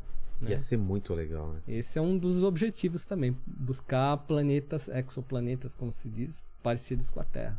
Né? Dentro de zonas habitáveis com a sua estrela. Enfim. Ó, antes da gente mudar de assunto aí, falar do, do Santos Dumont, por exemplo, tem alguma pergunta sobre essas loucuras que a gente tá falando aí, de vida em outros planetas? e- Sobre, sobre vidas em outros planetas, não. Tem só. Tem uma galera que mandou já um- algum comentário manda, aqui. manda, manda. Ó, o Guilherme Romero, ele falou aqui: Olá, Marcos. É, seus feitos e sua simplicidade em transmitir suas experiências é fantástica. Um belo dia, recebo uma ligação e quando atendo é o Sr. Palhares para é, confirmando o meu endereço para enviar um livro autografado. Olha que Fantástico. Aí, ele livro muito inspirador, é o Guilherme Romero. Obrigado. E o Nelson Júnior, ele mandou aqui, ó, Marcos Palhares, Darth Vader brasileiro. Ele, ele tá perguntando a respeito dos impactos da, da, da guerra da Ucrânia no desenvolvimento espacial. Tá. Aproveitar É. para fazer um xixizinho enquanto isso. Tá. Boa pergunta, né? É, saiu algumas fake news, né? é, na, na imprensa.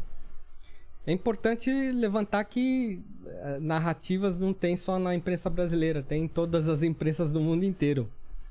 Então, ah, se falou que o- ah, os russos iam largar os americanos no espaço, que iam derrubar a estação espacial, enfim, coisas que, que obviamente não aconteceram e não vão acontecer.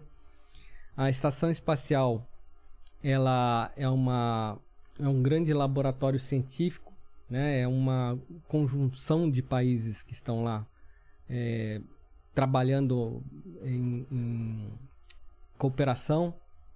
Os russos, os cientistas russos, eles não estão é, preocupados com guerra, eles estão preocupados com ciência. Então, a Roscosmos mesmo, eh, eles mandaram alguns astronautas recentemente para a estação espacial com roupa com as cores da bandeira da Ucrânia, para se ter uma ideia. Então, veja que eles são até contra a guerra. Agora, impactos existem sim, porque ah, alguns motores de foguetes americanos, por incrível que pareça, são fornecidos pelos russos. E com essa guerra, os russos não vão mais fornecer motores para as espaçonaves americanas e essas espaçonaves vão ter que desenvolver seus próprios motores. Então, algumas companhias, como a ULA, né, a Unitary Launch Alliance, utilizavam motores russos e agora eles não vão poder mais utilizar motores, eles vão ter que investir seu próprio motor. Então, os impactos estão mais nessa cadeia comercial. Né? Isso, isso realmente está acontecendo. Não tem jeito, os embargos que a Rússia está sofrendo afetam inclusive os próprios americanos. Fala, Ale. E não, e aí tem o, o Edivaldo, você já meio que comentou aqui sobre o treinamento, né, pra, pra, pra- do- dos astronautas, mas ele tá perguntando, aqui no Brasil, é, como, como é que se faz para adquirir esses treinamentos? Eu, eu vou, É. vou além dessa pergunta. É, é, me explica todas as etapas de treinamento até o cara ir pro espaço como astronauta mesmo. Então, não tem uma fórmula única hoje. Ah, não tem um Não. manualzinho do que você tem que completar? Não, existem as recomendações. Por exemplo, o, o meu treinamento para voar na minha espaçonave na Virgin, especificamente o treinamento feito pela Virgin, eu ainda não recebi. Tá. E eu vou receber quando eu estiver mais próximo do meu voo.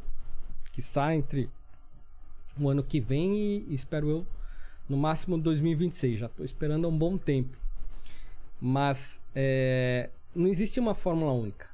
Então, tudo como as coisas estão se é, aprimorando cada vez mais, agora as espaçonaves têm janelas grandes. Antes isso não era uma preocupação, né? As janelas podiam ser pequenininhas, ah, os bancos não precisavam ser confortáveis, agora estão se tornando confortáveis. Então, o turismo espacial está injetando dinheiro fortemente nessa indústria né, da exploração espacial. Então, muitas regras estão é, ficando cada vez mais leves para você poder chegar ao espaço. E se você quer ser um astronauta profissional, o que eu recomendo ainda hoje é você realmente fazer um curso na NASA ou na Roscosmos. Esses cursos são muito caros ainda hoje, são caros, mas a ideia é que esses valores comecem a cair. Eu indico uma agência canadense que é a Possum, que são valores mais acessíveis para as pessoas que querem eh, poder fazer treinamentos que astronautas fazem com sim- simuladores mais simples, né? então não tão caros, não tão sofisticados, então um curso mais acessível, na faixa de 4 mil dólares, curso mais rápido de 2 mil dólares, então você vai poder é, utilizar simuladores, vai poder fazer simulações de microgravidade em aviões menores, não um Boeing, não um Antonov, mas um avião tipo um Learjet, vai um jatinho, né? Não é tão bacana, mas é mais acessível. Então existem diversas diversas fórmulas e formatos que estão se abrindo e por isso que não tem um, um processo único. Antigamente era assim, você tinha que ser militar, você tinha que dar baixa, aí, ingressar na área de, de, é, de exploração espacial realizando cursos específicos, que eram cursos fechados, restritos na NASA, no Lyndon Johnson, como o Marcos Pontes fez. E hoje eu tô vendo pessoas subirem ao espaço que não seguiram mais esses mesmos ritos. Ah, é? então, tudo hoje está muito aberto. Tá mu- está- estamos em fase de mudanças, mudanças radicais e tornando cada vez mais acessível. Essa que é a boa notícia. É que a gente vê aqueles filmes de, de treinamento de, de astronautas americanos, era uma coisa E- absurda, né? Nossa. Então, tá centrífuga. É. Eu fiz essa centrífuga. Tem- A maioria das coisas que eu fiz hoje eu não precisaria mais É fazer. mesmo? se eu quisesse. Você foi submetido a quantas for, é, quantos Gs? Eu fui a 6 Gs na centrífuga e fui a 7 Gs no caça. Sete Gs. É. Sete vezes a força da gravidade. Sete vezes. Então, É isso que a faz apagar a pessoa? sete vezes é, é bem forte. Imagina que a maioria dos caças são projetados para 9 Gs, assim, e eu fui quase no limite do, Tá da aeronave. 7 Gs, imagina assim, que eu, tenho, eu peso, é, sei lá, é, 100 quilos. 100 quilos, então eu tenho um peso de 700 quilos me amassando. Nossa. É isso. Eu não vou fazer Basicamente- piada sobre isso, tá? Fica tranquilo. Basicamente é muito dolorido, não é uma experiência agradável. Nossa, cara, 700 quilos fazendo uma força É. contrária. Então você tem que treinar como utilizar o tórax, respirar. Você sente E- um. e- uma- é, uma- você se puxar vídeos na internet, você vai ver as pessoas, né, fazendo É? O que, que é tentando isso? respi- puxa, tentando vencer o peso, né, aquela força Você fica com gravitacional. até de respirar. Exatamente. Então você tem que é, desenvolver essas técnicas. Nessas simulações a gente desenvolve essas técnicas para aprender a respirar em, em altas cargas G. E isso faz parte. O piloto de caça vive isso todos os dias. É. Né? É uma coisa muito básica. Então normalmente se puxavam pessoas das Forças Armadas para ser astronauta. Como os foguetes estão cada vez mais simples, então decola sem em em linha reta, em velocidades até suaves. Sim. Hoje um foguete da Blue Origin ele decola 200 km horários, 300, 400, então ele vai indo numa velocidade gradativa que a força G já não é mais um grande problema. Então a gente está aprendendo a desenvolver fórmulas de voos que não sejam tão agressivas como Entendi. era antigamente, que botava ali, acendia o rojão e ia que ia. né? Então agora as coisas, o, o meu foguete mesmo, o, o piloto ele pode acelerar e desacelerar o foguete a hora que ele quiser. Entendeu? Ele pode desligar o motor, pode Isso era impossível antigamente. Então são, são aprimoramentos que estão acontecendo e estão viabilizando voos de pessoas com qualquer tipo de comorbidade para poder chegar ao espaço. Isso é muito bacana. Entendi. É só complementando a pergunta do, do Nelson Júnior aqui sobre a guerra da Rússia à Ucrânia. Ah. Ele fala aqui, ó, comprei seu livro e um dos melhores é um dos melhores que eu já li. É, Oh, ri muito quando você entrou empurrando o cadeirante. Abraços. Empurrando quê? o cadeirante. Que história é essa? Pô, legal. É, isso daí foi uma vez que, que eu queria assistir uma decolagem dentro da NASA, mas eu não, eu não tinha o ticket para entrar, né? Você- o que acontece é que a NASA ela abre tickets para você poder assistir a decolagem lá de dentro. Geralmente a maioria das pessoas assistem de fora, muito longe. E e eu tava lá e eu falei, pô, tô tão pertinho, eu já tô aqui fazendo curso na NASA, por que que eu não me deixaram, né? Ó, É. eu fiz o curso aqui, tô aqui, quero entrar. Não, precisa ter o ticket. O ticket você paga, o site da NASA abre como se fosse um ticket para assistir um show, né? E é muito acessível, inclusive, não é caro, sei lá, 100 dólares. E eu não tinha esse ticket. E aí eu tava lá na, na fila esperando algo acontecer e algo aconteceu, né? Então, é, o- tinha um cadeirante que era o último da fila, ele tava entrando com, com um monte de, de livro em cima do colo. E, e foi uma situação completamente atípica e inusitada, né? Ele, na hora dele entrar, tem as catracas, né? Pra entrar, então ele tinha o ticket e tal. Só que ele, todo desajeitado, derrubou os livros no chão e tal. E eu tava ali perto, falei, eu, eu vou assistir a decolagem daqui, do lado de fora da NASA. Eu não vou conseguir, eu não tenho ticket, eu vou assistir daqui. Só que eu comecei a ajudar aquele cidadão e, e nessa de ajudar, o, o cara, o porteiro lá da NASA, vamos dizer assim, né? É, O cara controlava entrada. ele chegou lá, ele abriu aquela porta, né, de, pra cadeirante, falou, entra, entra, entra. Falou assim, né? Come on, come on, let's go, go, go, go. Né? Bem aquela coisa de, Sei. de policial. Go, go, go. Eu lá, ajudando o cadeirante, eu falei, pô, legal. Entrei. Já foi. Tava lá, já entrei e assisti a decolar. Largou o cadeirante lá depois também. Não, trouxe ele de volta. Pô, o ga- Esqueceu o cara lá. cara- Falou, Agora você volta sozinho. O cadeirante só me agradecia. Oh, É? Thanks God. Oh, Mal thank sabia you ele. very much. You are here. Oh, amazing. Thank you. E o cara me agradecendo e ele não sabe que eu queria agradecer Claro. ele. Eu falei, cara, você que, Que me que fez essa. entrar aqui. No... Foi incrível, legal, porque cara. foi, cara, foi tava, bem assim. Ficou bem perto, então. Bem mais É, perto. aí eu fui lá para as arqu- arquibancadas, né? Que é um Entendi. lugar legal para você assistir que poucas pessoas têm oportunidade. Um né? barulhão. Como Eu falei, é? como é que se consegue comprar? o ti-" Então, é fantástico. Você. É exatamente como eu falei. É um, é um edifício levantando voo. Imagina a potência que precisa Nossa, cara. para você olhar um edifício e levantar voo. É uma coisa absurda. Então você sente aquela massa de ar, né, que vem quando aciona os motores, ela vai vindo, vem vindo. E aí de repente, uf, né? Então você tá lá, pô, é fantástico, os motores rugindo no peito, é, é incrível, é incrível.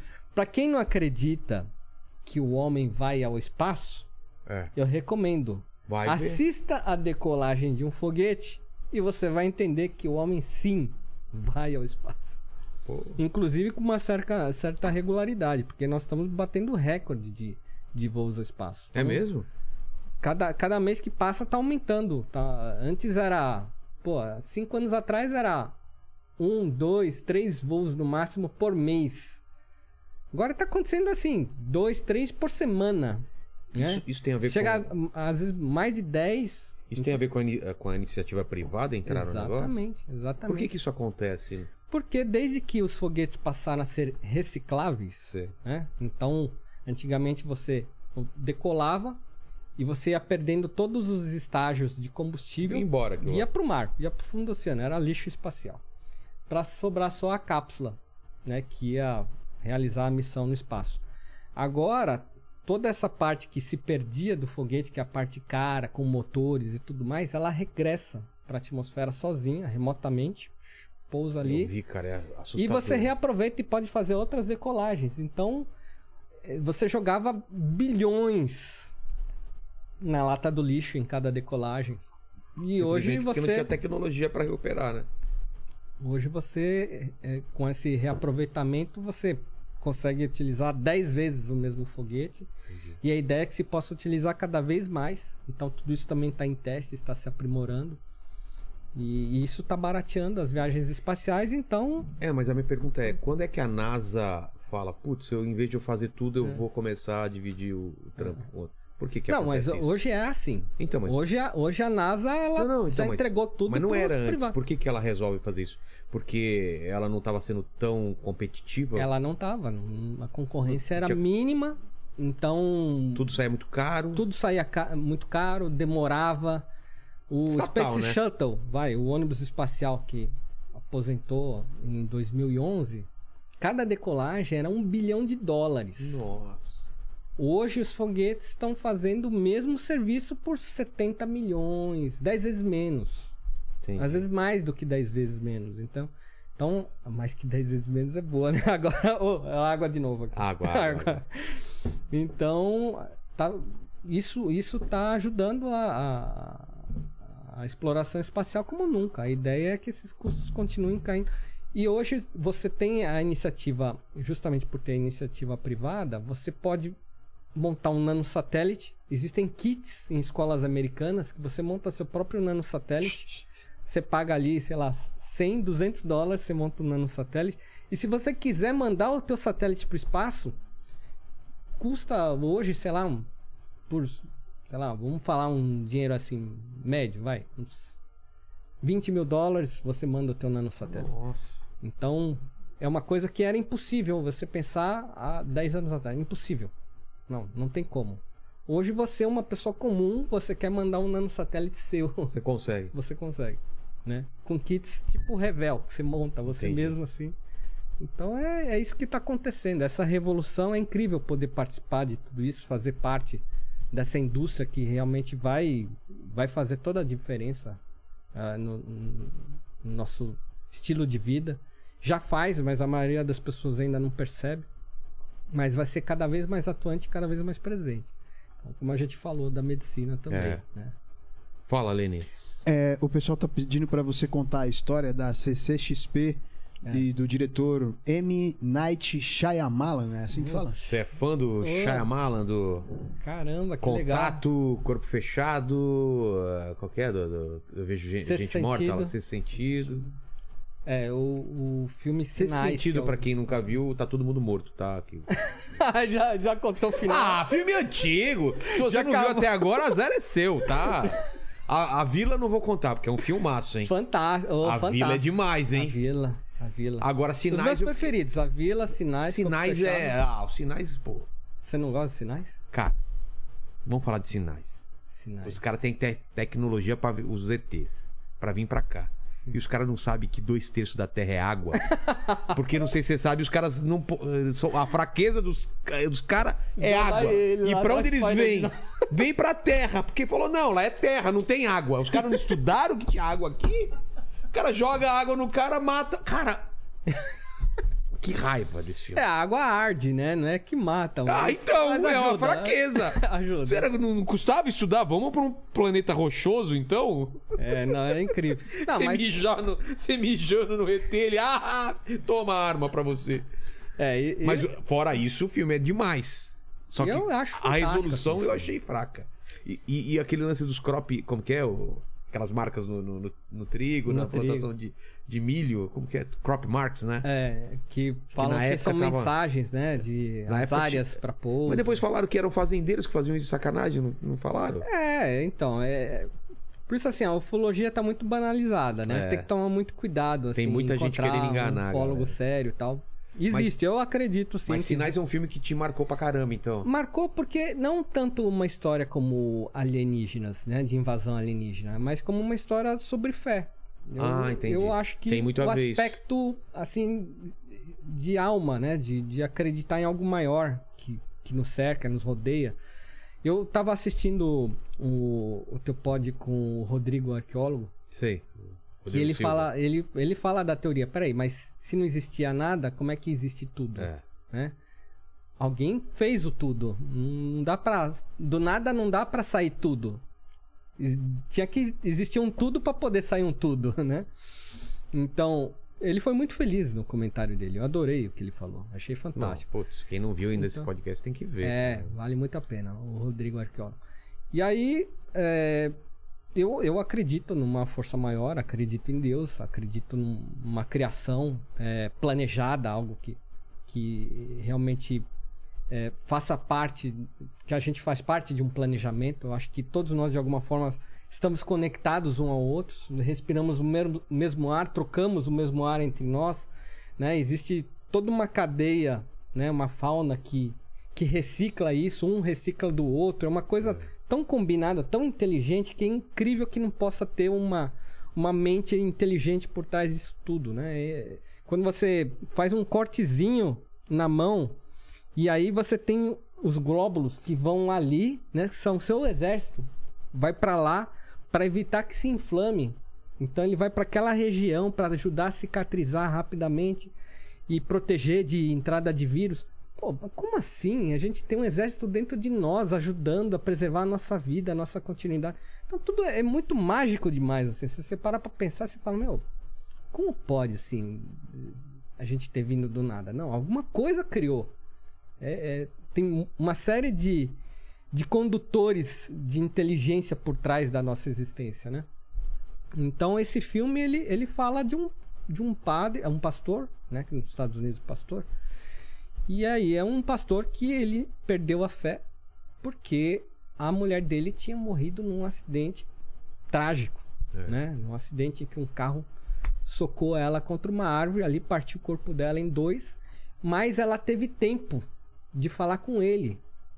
Mesmo naquela situação, né, com o carro ali amassando, ele, ele conseguiu é, trocar algumas poucas palavras com ela. E ela falou algumas palavras que pra ele eram totalmente desconexas. Então, ele, por ter visto a esposa morrendo na frente dele e por ele ser um pregador da palavra, ele deixou, abriu mão da, da, da toga, da, A própria da, fé. da própria fé, né? Da, que ele O tinha na crença dele, em? Deus, né? Virou ateu e tudo mais. Quando teve essa invasão alienígena, aconteceu uma situação singular em que os extraterrestres invadiram a casa dele. Você lembra dessa cena? Lembro. Tem um fundo musical assim que quem assiste isso no cinema balança, o cara se balança na cadeira, que aquela trilha sonora ajuda pra caramba na emoção do filme. E, e aí tem aquela cena de medo que ele se encontra cara a cara com o ET, assim, num, encontrão, e o ET tá com- segurando o filho dele pra se vingar dele É. né? Numa, numa das situações que ocorrem no filme. E aí o ET envenena o filho dele. Você lembra dessa Lembro. parte?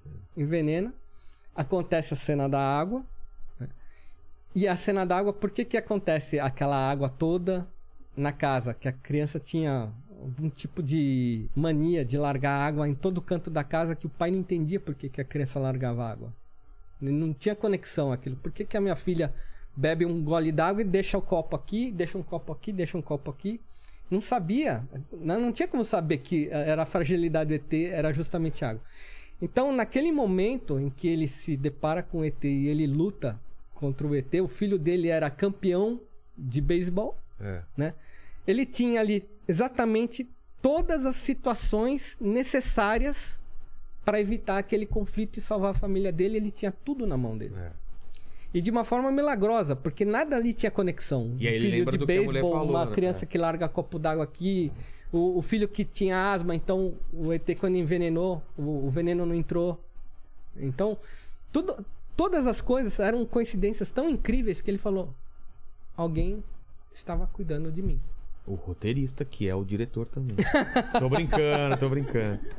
E aí ele volta no final do filme, volta a pregar a palavra, É. né? Porque ele volta a ter fé. É, eu, eu lembro, cara, as palavras da mulher tem, É. faz muito sentido nesse- nessa hora, né? Exatamente. Ah, e é isso. Foi boa. Eu já tava perdendo Mas é isso, gancho. aí ele lembra o que a mulher falou. Ele lembra exatamente as últimas palavras da mulher dele. Que ele falou assim: a minha mulher Tá louca, é. é, louca. Quando ela Delirou, morreu, o é. cérebro já não funcionava. Mas exatamente as palavras que ela falou foram as palavras-chave que salvou toda a família dele. Exato. Né? Então ele usou tudo que as características que cada filho tinha e conseguiu manter a família unida de novo. Então aquele filme pra mim, meu, mexeu pra caramba assim com esse aspecto, né, de Mas pô, os outros acredito- filmes dele também você gostou? Todos. É. Todos fantásticos. Todos incríveis. É, o- é, quer dizer, eu gosto mesmo dessa linha dos primeiros filmes. Os últimos começou a cair um É, pouco na fantasia. É.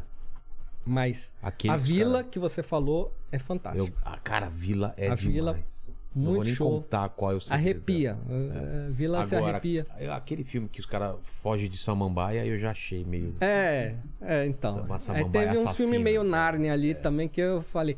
Eu, eu acho que ele perdeu um pouco a mão né, depois, né? Ele ficou Mas os escravo primeiros. de- é, ele ficou escravo de ter que ter uma reviravolta no É, filme. ficou né? escravo de Hollywood. É, Exato. Aí entre os roteiristas lá, com grana. Mas esse todo foi um preâmbulo pra gente falar que você é muito fã do Shyamalan. E aí? E o Shyamalan, eu tava lá na CCXP E ele ia vir? e Ele era um dos convidados? ele era um dos convidados. Eu, eu queria muito assistir a palestra dele, mas eu não tinha ingresso.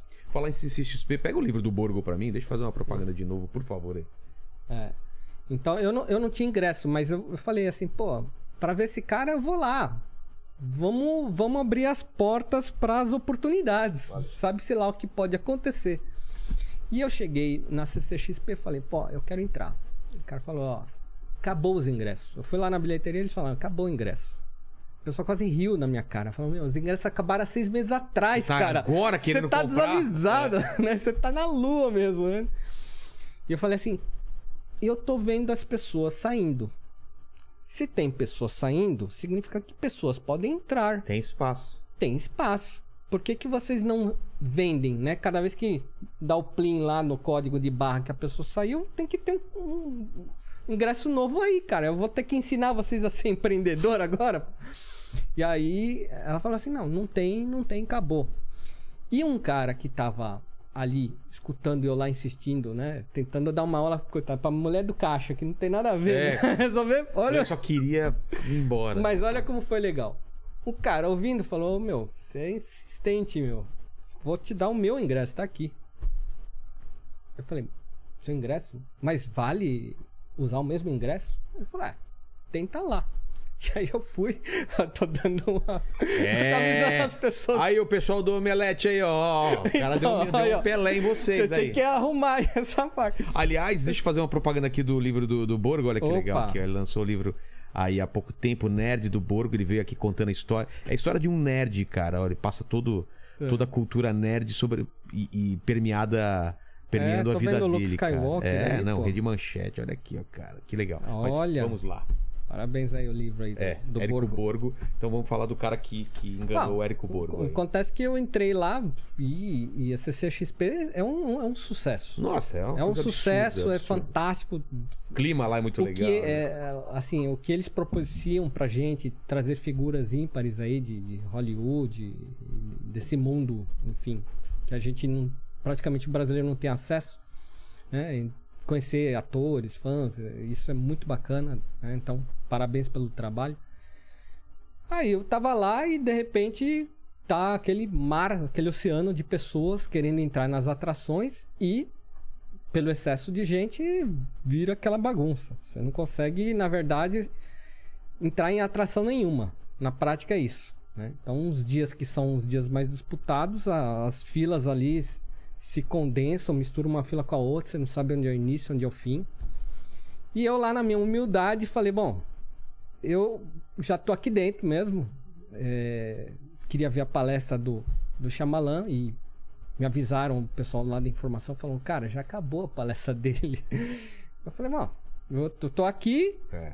vão entrar aí numa fila. Essas filas de otário aqui, eu vou ficar, né, meu? Eu vou, vou dar um jeito. Talvez eu consiga ver alguma coisa. E tinha a fila daquele. Caramba, agora me fugiu. Qual que era o nome daquele. Game of Thrones.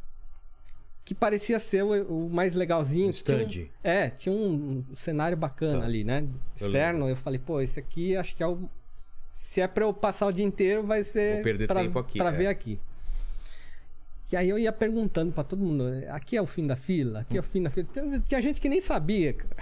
Eu sei que aí um cara falou, aqui é o fim da fila. Eu falei, bom, vou ficar aqui. E aí, fiquei na fila.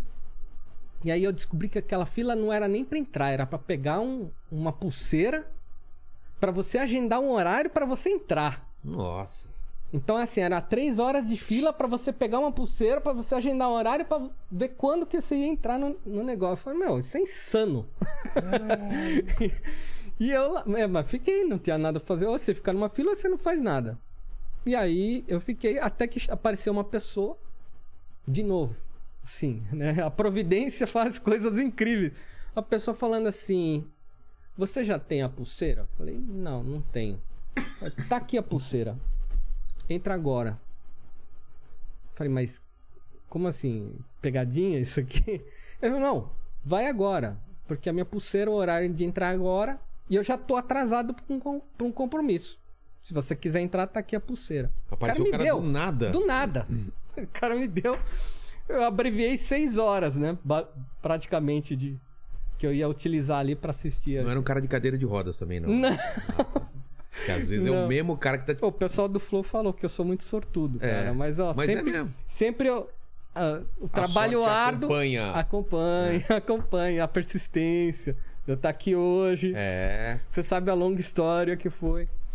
E lá não foi diferente. Pô, o cara Deixou me deu amarrado o, o Marcos Ponte pra não vir. Ele falou assim: ah, Pontes ele. não vai, Sequestrou. eu não te quero. Eu falei assim: ah, pô, então tá Era o bom, especial né? da astronomia. Aí a gente, falei, quantas beleza, pessoas a gente né? tentou chamar pra, pra Eu vir só aqui? ia te mostrar um um- tava com Covid, outro não podia vir, Eu falei assim: eu só ia te Outro tá mostrar preso no um, porão. outro tá preso no porão. um, um documento que deve mudar a história da humanidade, Que mas beleza. você já Se deu você não aqui quer, beleza. aqui. Aí ele, não, não, peraí, então vamos mudar. e aí eu tava na fila, e aí consegui a pulseira pra entrar na fila. No, no, no evento lá, na- né? E a- fui lá eh, na cenografia, curti tudo, foi bacana tal. Quando eu saí do, do evento, da, do cenário lá do Game of Thrones. Aí de novo aqueles corredor inundado de gente.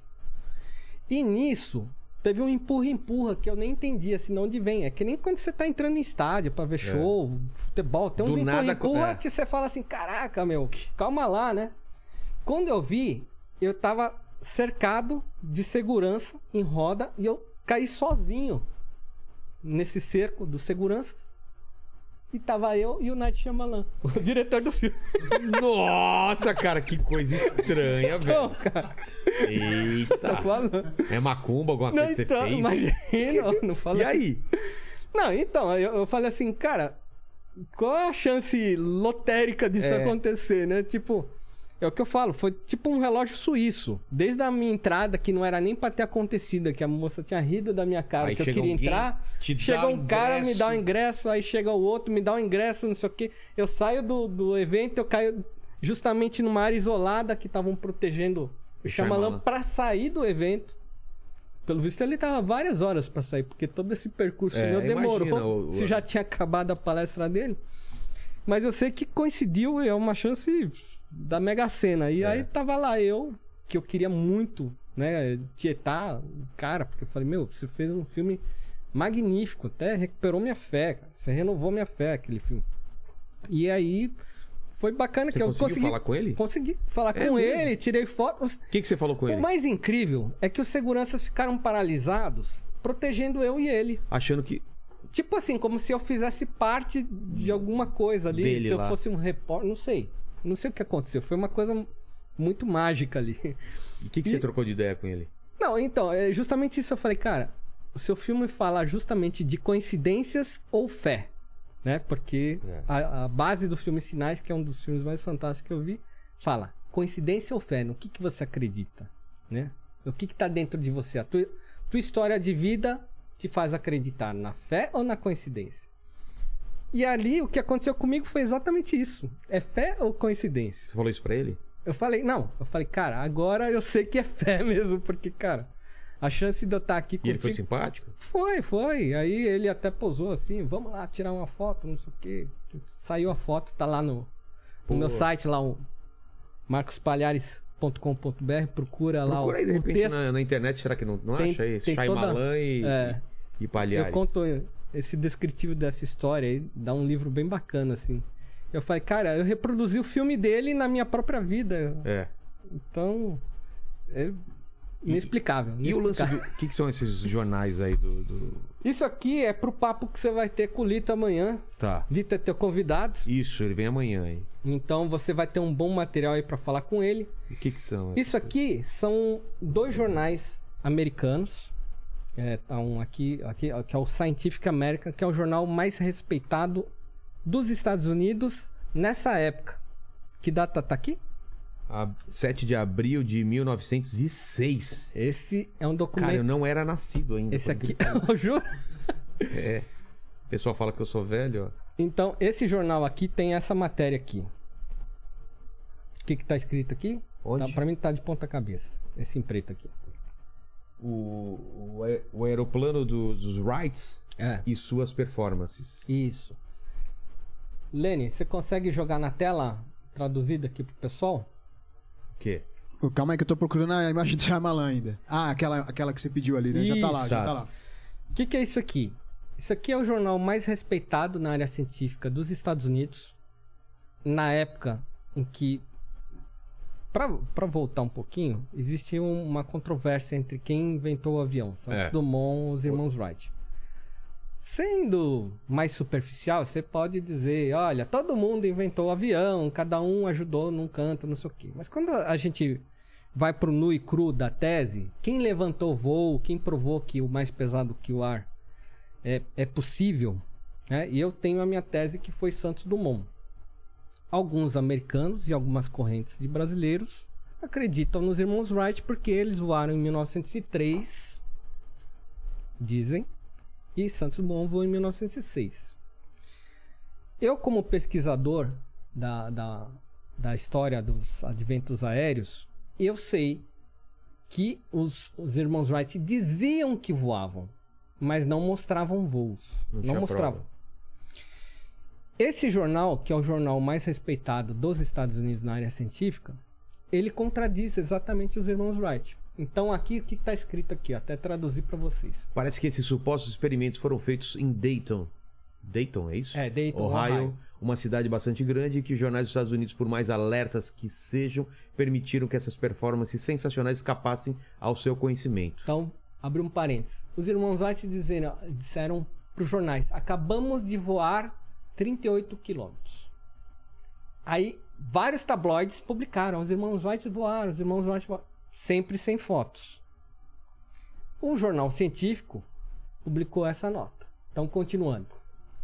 Quando se considera que Langley nem sequer lançou com sucesso sua máquina de transportes de homens, que o modelo experimental de Langley é, nunca voou mais de uma milha e que o misterioso avião de Wright percorreu uma distância de 38 km à velocidade de 1 km por minuto, temos o direito de poder, o direito de obter mais informações antes de confiar nesses relatos franceses. Infelizmente, os irmãos Wright dificilmente estão dispostos a publicar qualquer comprovação ou a fazer experiências públicas por razões mais conhecidas por eles mesmos ênfase adicionada. Se tais experiências sensacionais e tremendamente importantes estão sendo realizadas em uma parte não muito remota do país, sobre um assunto em que quase todo mundo sente um interesse mais profundo, é provável, é possível acreditar que o repórter americano empreendedor que é bem sabido desce pela chaminé quando a porta está trancada em seu rosto, mesmo que ele tenha que escalar um arranha-céu de 15 andares para fazê-lo.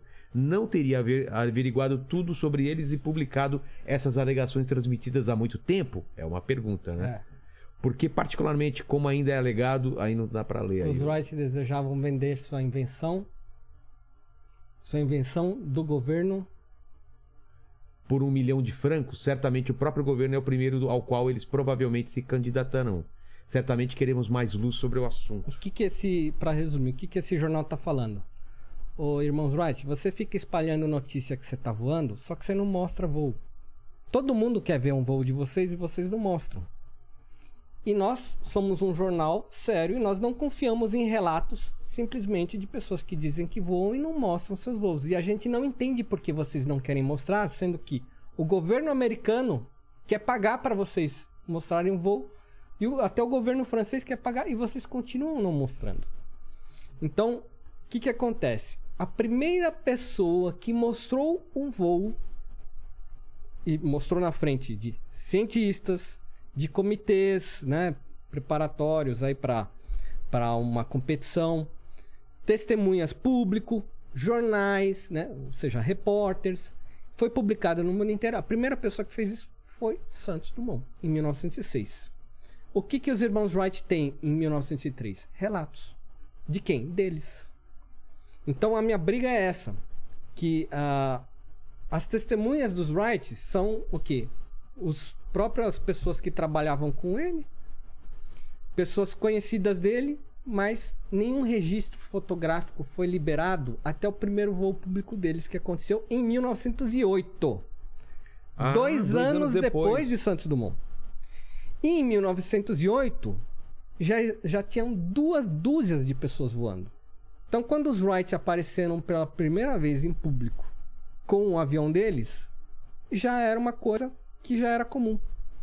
Então, as pessoas que acreditam nos Wright, ao meu ver, desconhecem alguns fatos que são fatos que estão sacramentados em materiais históricos da época. Então, não adianta você falar, ah, mas tem um jornal que saiu que diz que eles voaram. Bom, mas esse jornal era um jornal confiável? Era um jornal sério? Era um jornal científico? Ou era um tabloide? Foi publicado voo? Tem então, esse testemunha? tipo de coisa, é, quem viu? É. Santos Dumont, ele fez tudo na frente de pessoas. Ele foi a primeira pessoa, foi realmente a pessoa que provou que o mais pesado que o ar voava. Porque nessa época, em 1905, 1906, a maioria das pessoas eram céticas com relação à possibilidade do homem voar. E Santos Dumont diz no livro dele, o que eu vi o que nós veremos, é que os irmãos Wright era impossível eles terem voado em 1903, porque naquela época não tinha motor com potência e pesos leve o suficiente para você levantar uma geringonça do ar. Exato. E de fato, os irmãos Wright dizem que eles utilizavam um motor de 16 cavalos. Em- no centenário dos irmãos Wright, em 2003, Ou seja, tentaram replicar o voo deles é, 100 anos após, com os mesmos equipamentos, os mesmos materiais utilizados, o mesmo motor, não conseguiram voar. Uma prova de que eram os irmãos Fake Wright. Então essa é a minha a minha discussão com o Lito, que o Lito acredita que os Wright voaram por uma série de, de testemunhos próprios. Entendi. E aqui o próprio jornal Scientific American falando que Santos Dumont foi o primeiro a voar. Então eu não trouxe aí a, a tradução, mas fica para próxima aí pra gente Tá. não se alongar. Caramba. Então tá aqui o jornal Scientific American de para quem quiser pesquisar na internet, vai 8 que de acha. novembro, meu aniversário, olha só. 8 de novembro de 1906. O ano que eu O nasci. próprio jornal fala: finalmente alguém mostrou que é possível o. É aqui que tá? É. O, é, voo, su- é, voo de sucesso, né? É. Sucesso do voo de Santos Dumont, do, do avião de Santos Dumont. Então, aí esse jornal fala: finalmente alguém provou que o voo do mais pesado que o ar é É possível. possível. Então, o mesmo jornal, que é o jornal mais sério da época, que não publicava qualquer coisa, porque era um jornal científico, e acompanhava a indústria americana né, em todos os seus é, patamares. Esse ele, a- ele acompanhou a- o desenvolvimento da aviação e ele registra, está aqui historicamente, dizendo que o primeiro a voar foi Santos Dumont. E, ou seja, o voo dos irmãos Wright hoje é amplamente disseminado no mundo, porque eles dizem, né, eles usam essa retórica de 1903, que nunca se provou. O próprio cópia né, do, do avião mostra que não é capaz de voo, mas para muitas pessoas que eu julgo desavisadas com base científica, essas pessoas replicam às vezes que os irmãos Wright foram os pioneiros. E eu procuro defender o Brasil. E Santos o, e Dumont. o, o Santos Dumont, o relógio de pulso, é verdade? O- ele não foi inventor né, do, do relógio de pulso. Ele, eh, já existia o relógio de pulso para mulheres. Os homens utilizavam o relógio de bolso. Ah, tá. O que ele fez foi popularizar o relógio de pulso porque ele era um competidor, né? além de inventor, gênio e tudo mais, ele participava de muitas competições. Ele participou de competições desde motocicletas, de carros e também de dirigíveis, aviões. Então ele, ele entendia que o, o relógio era importante, o cronômetro né, no pulso, era mais cômodo, inclusive para pilotar os dirigíveis. Né? Um relógio de- de, De bolso. de bolso podia cair, atrapalhar ele, desconcentrar. Então ele foi o cara que encomendou pro Cartier. Faça um relógio E assim gente- para homens. E a gente voltou agora e pro agora relógio todos, de bolso. todo mundo usa. Todo mundo usa o relógio de bolso Ah, agora. Que é isso aqui, ó. Coloca ah, no bolso. sim. É. É, bom. Põe uma correntinha então, fica igualzinho assim. Olha a foto aí com o Shyamalan. Shyamalan tá novinho aí. É, aí ó. Mas é você do lado? É, eu sou esse cara aqui, ó. Com a camisa do Darth Vader. Nossa, mas tá né? diferente pra caramba, cara. É, aí foi. Foi quando isso aí que ele veio? Faz uns quatro anos atrás. Carinha atrás é segurança que tá atrás de você? Não, aí, aí é, os seguranças estão tudo aqui, ó. Aqui nessa frente aqui. Tá. Inclusive o segurança que tirou a foto pra mim. Ah, boa, boa, boa.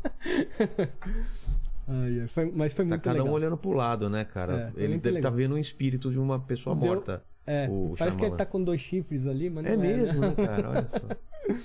Mas Pô, foi muito sou legal. do cara. Foi muito O legal. último filme que vi dele eu gostei, cara. Que é, o Tempo. Você assistiu Tempo? Os caras vão pra uma praia que o tempo passa mais rápido. As Ainda pessoas não. começam a envelhecer muito rápido. Já viu esse, esse filme? Não vi, olha Já só. tá aí pra, pra Olha, assistir. que legal. Tá na minha lista também. É, boa. Mas ele lançou agora? Ano passado, talvez, ou ano retrasado. Foi- É, é recente. Que louco. Aí eu não consegui ver no eu vou- cinema, já vi na. Olha, desde, desde que nasceu minha filha há dois anos, eu meio que não É tô claro, conseguindo eu mais acompanhar Eu cinema. sei como que é isso. Pra conseguir ter acesso à televisão, quase impossível, que é só desenho animado na minha casa. Então, é assim, o tempo que eu tenho lá em casa é com ela, é, o que eu consigo é no celular mesmo, né? No horário comercial. Chegou em casa, Não, dois esquece. primeiros, Cinema, Dois esquece. primeiros anos, É, esquece. É, é vida dedicada Luna. Ao filho. Um beijo pra Luna. Como? Minha filha chama Luna. Luna? É, Luna. Por que será? de- Tivesse um filho, ia chamar Vamos como? Solar? Com- Já pensou? É, a próxima filha, se for, né, que é minha mulher que é filha, seria Sol. É mesmo? É. E se for homem? Ah, sei lá, Júpiter. Vamos pensar aí. É. Marte. Rei Marte. Netuno. Netuno. É, olha. Fala, Lene. É, o pessoal tá pedindo pra você contar aqui a experiência de ter carregado a tocha olímpica em 2016. Olha. Pô, você fez coisas, hein? Você É. fez coisa. Eu sempre falo que a vida é uma grande emoção. né? Então, viver é isso. É. Depois que veio aqui o Marcelo VIP, lá, o É. maior golpista do Brasil, eu tive essa sensação que a vida Ô, é uma grande emoção, cara. A vida desse cara, né? Uma montanha russa. né? Nossa. Cara, é assim. é- É, é incrível você ver como é feita a tocha. Você já viu como é que eles. Não faço a ideia. cerimônia? Não. Você joga no- hoje no YouTube você consegue Como que é? ter, ter acesso a tudo, né? Eles vão lá para aquele aqueles templos antigos, né, da, da era da época Da de Grécia? Acrópolis, há dois mil anos atrás. E eles vão para o mesmo lugar onde se faziam as Olimpíadas, né? Que a Grécia foi quem Começou. começou tudo, né? Então eles utilizam a mesma cerimônia de dois mil anos atrás. Então eles têm uma a, a, a- a pira da tocha, né? Pequenininha lá, que seria a... e, e eles têm uma espécie de um jogo de espelhos que acende, o sol acende a, Ah, tocha. É. São espelhos côncavos ali. Eles deixam certinho. E, e os gregos diziam, já naquela época, né, que eles roubavam o fogo do Zeus de forma mágica, né? Então pro povo mostrar, olha como é que a gente faz fogo do nada, né? Então já faziam um jogo de vidros ali para nascer o Quem fogo. foi o cara que roubou o fogo? Sabe quem que é? Não sei. Era to... Ptolomeu, acho que era. Não sei. Dá uma olhada aí pra gente. É, alguma, alguma coisa assim. E aí, essa, esse fogo, ele vem realmente direto da Grécia, de mão em mão, atravessando 195 países, Nossa. sem apagar. E no avião vai com ele Caminhando. aceso também? Já, olha, eu sei que chegou até. Não sei como, mas é. Atravessando o oceano, de jet ski.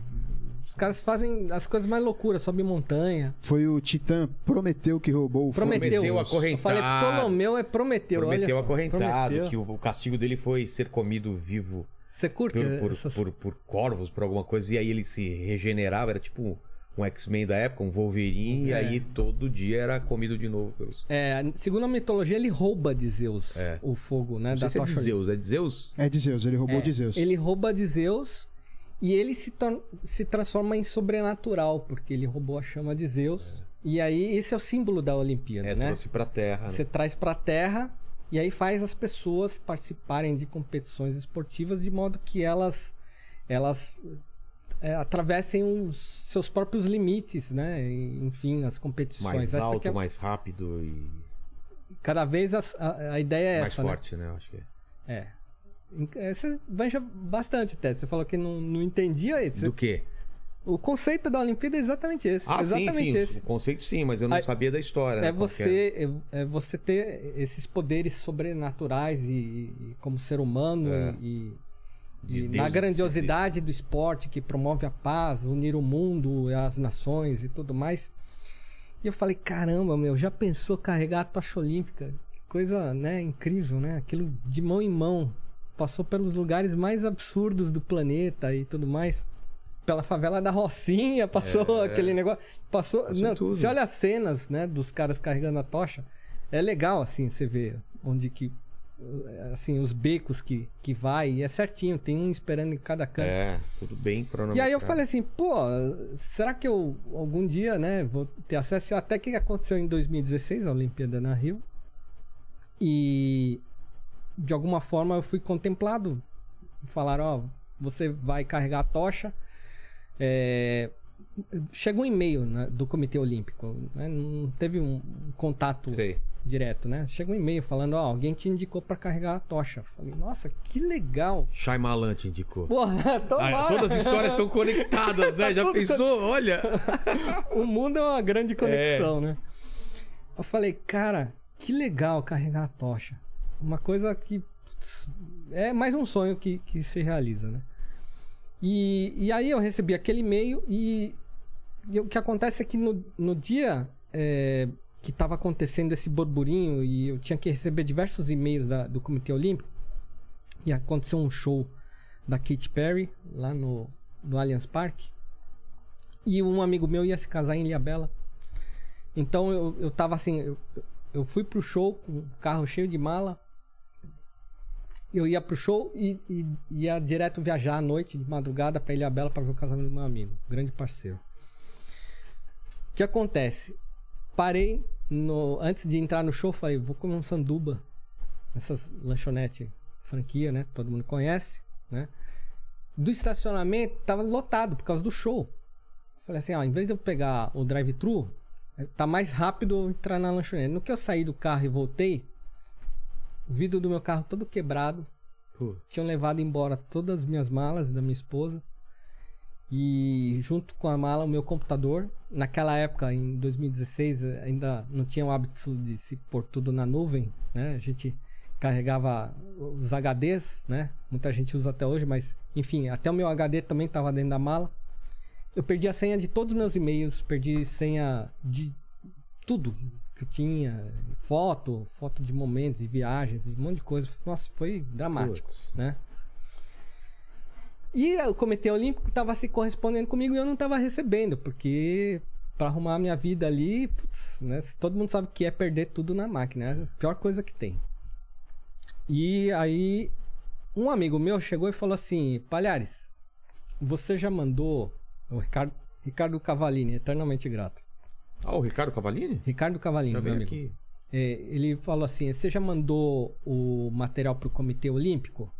Porque ele, ele, ele carregou a tocha. Ah, ele também carregou? É, eu não sei se a gente tá falando do mesmo, mas é Ricardo Cavalini. É, o Ricardo Cavalini que, ele- que ele- escreve ele... Ele- UOL, tem programa e tudo mais. Não, é um Ricardo Cavalini, ele faz a atividade com crianças na área de astronomia. Não, não, então não é. É, é um parceiro Cara, meu. coincidência. É, chama Ricardo Cavalini. Não é careca e gordo. Não, Ah, então não. Não. é o mesmo. É. Mas aí ele, ele, do nada, assim, ele falou assim: escuta, você já mandou todos os documentos pro comitê? Eu falei: que documentos? Ele falou: cara, é hoje, é o último dia. Se você não mandar, o comitê vai cancelar. E eu falei: cara, não, me passa aí a cópia do- dos e-mails, eu quero saber quais são os documentos, né? Tudo. Aí ele me mandou todos os formulários que eu tinha que preencher, tirar cópia de documento, cópia disso, disso, daquilo. Eu sei que eu demorei uma manhã só pra ficar tirando cópia, buscar xerox, não sei o que. Eu desesperado, falei, meu, preciso mandar pro correio, sei lá, com data de hoje. Se passar de hoje, amanhã eu já tô fora, né? Pô, uma, chance incrível, né? Aí, é, eu tava nesse momento, mandando. Tinha uma das coisas que não dava pra resolver rápido. Era assim, ó. Você precisa de um receituário. re- Não é receituário. Como é que é aquilo que o médico passa? É, tem que ter o, o- o- a, a caligrafia do médico dizendo que você tá habilitado para para fazer o percurso com a tocha olímpica. Tem que estar lá o selo do hospital, o carimbo do CRM, tem que ter toda a aprovação, tudo bonitinho. E eu falei, puta, isso aqui tá difícil de resolver. Como é que eu vou resolver? Montei todo o meu envelope e saí correndo pro primeiro hospital, né? Pra tentar um médico pra me dar esse, essa aprovação. Aí eu cheguei no hospital, que era um hospital público, porque se marcar privado, é- ah, pra quando? Daqui a 10 dias, né? É difícil. Eu cheguei no público, aí cheguei lá, aí pior ainda. Fila de um monte de gente lá, o pessoal tudo precisando muito mais que eu, né? De, de um médico, e eu lá batendo o pé ali, desesperado, que eu falei, meu, nem atendimento tem aqui, meu. Vou perder meu tempo. Saí dali, entrei no carro, di- dirigia, olha, quase causando uns acidentes, porque eu dirigia surfando na internet ali, onde tem um hospital de um médico, né, que vai poder me dar um é, é esse papel aí que é Uma o receita, papel, sei lá, um eu não sei o nome. atestado. Boa. Eu preciso desse atestado. Esse atestado, você não tem ideia o que eu passei pra conseguir esse atestado. Porque eu tinha horas pra resolver. É Mas- tipo, era, era meio-dia, o correio fecha quatro horas. Aí eu fui pro segundo hospital. Cheguei, ó, tem, tem um médico aqui, não sei o que, que é de emergência pra eu conseguir um atestado. sobre- É só ele me liberar, dizer que eu tenho saúde. Quando eu falei isso, só liberar, aí que os caras ficam meio. É, claro. tem a Chateado, impressão né? que- Não sabia que eu tava desesperado, porque eu tava contando as horas ali. Aí a, a moça falou assim, ó, esse médico nem trabalha mais aqui há muito tempo. Eu falei, ah, tá aqui no, no, no convênio, tá dizendo que tem esse cara, é, mas esse médico não trabalha mais aqui. Meu, sai do hospital, paga ticket no estacionamento, joga o ticket, não dá nem tempo da, do- da maquininha falar obrigado, desesperado ali, cara, preciso sair correndo pro próximo hospital, não sei o quê. De novo, ali na, na internet, no trânsito caótico, querendo chegar, reclamando de cada farol que me parava. Falei, meu, bagulho tá difícil. Estacionei o carro, deixei lá num, num Zona Azul, nem nem pus cartão, nada. Na época era cartão de Zona Azul, né? Não tinha o aplicativo. Sei, sei. Falei, meu, pra procurar o cara do Zona Azul, esquece. Saí correndo, fui, entrei no hospital. Cheguei, ó, tem um médico aqui pra dar esse atestado pra mim? A moça falou, olha, tem, ele vai chegar a qualquer momento. Falei, ufa, vou esperar aqui. Aí eu já tava ofegante, eu já tinha feito a maratona da, da tocha olímpica de tanto que eu corri de um hospital pro outro, né? Mas eu precisava do atestado pra colocar ali no envelope e sei lá. Meu, chegou um médico, falei, ó, tal, eu preciso de um atestado. É, desculpa, doutor, é urgente, é pra agora, porque eu preciso selar, preciso correr até o correio. Ele falou assim, ó, você tem que fazer ficha lá na recepção, porque eu não trabalho sem ficha, não é assim. Né? Ô meu, não é assim, tem que fazer, tem que seguir o protocolo. Cara, já tô ficando agoniado, cara. Se conseguiu ou não conseguiu o atestado? Caramba, vai, a tocha vai apagar. Não, imagina eu olhando pra recepcionista lá, assim, fazendo ficha de todo mundo devagarzinho, eu lá com os pés batendo no chão, cheio de tique nervoso, falando, acelera, acelera, moça, eu tenho prazo, eu preciso correr, né? Tipo, E aí? e aí, aí a moça fez lá o protocolo, tudo. Cheguei lá pro médico, ó. Dei pro médico, o médico falou: espere, que eu tenho a fila. Aí eu, meu Deus do céu, não é possível. Aí eu esperando a fila. O cara tinha acabado de chegar, já tinha fila pra ele.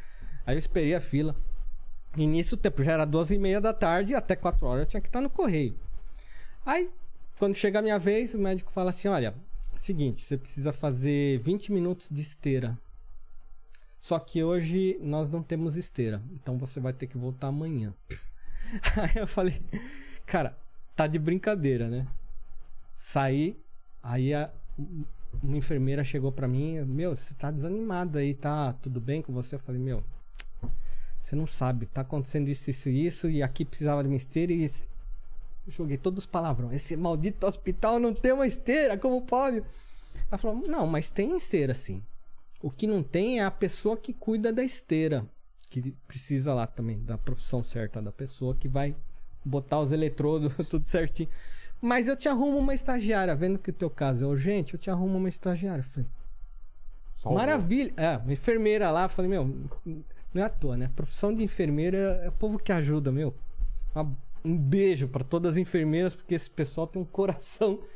Ai, você me salvou. Moça, vamos agora, agora. Chegou lá, ela botou a estagiária. Fiz os 20 minutos.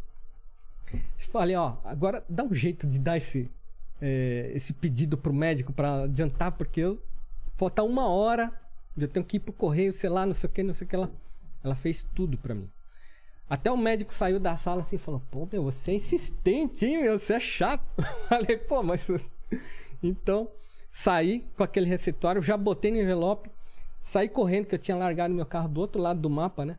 Saí correndo procurando o correio. Eu cheguei no correio, faltava 10 minutos pro correio fechar.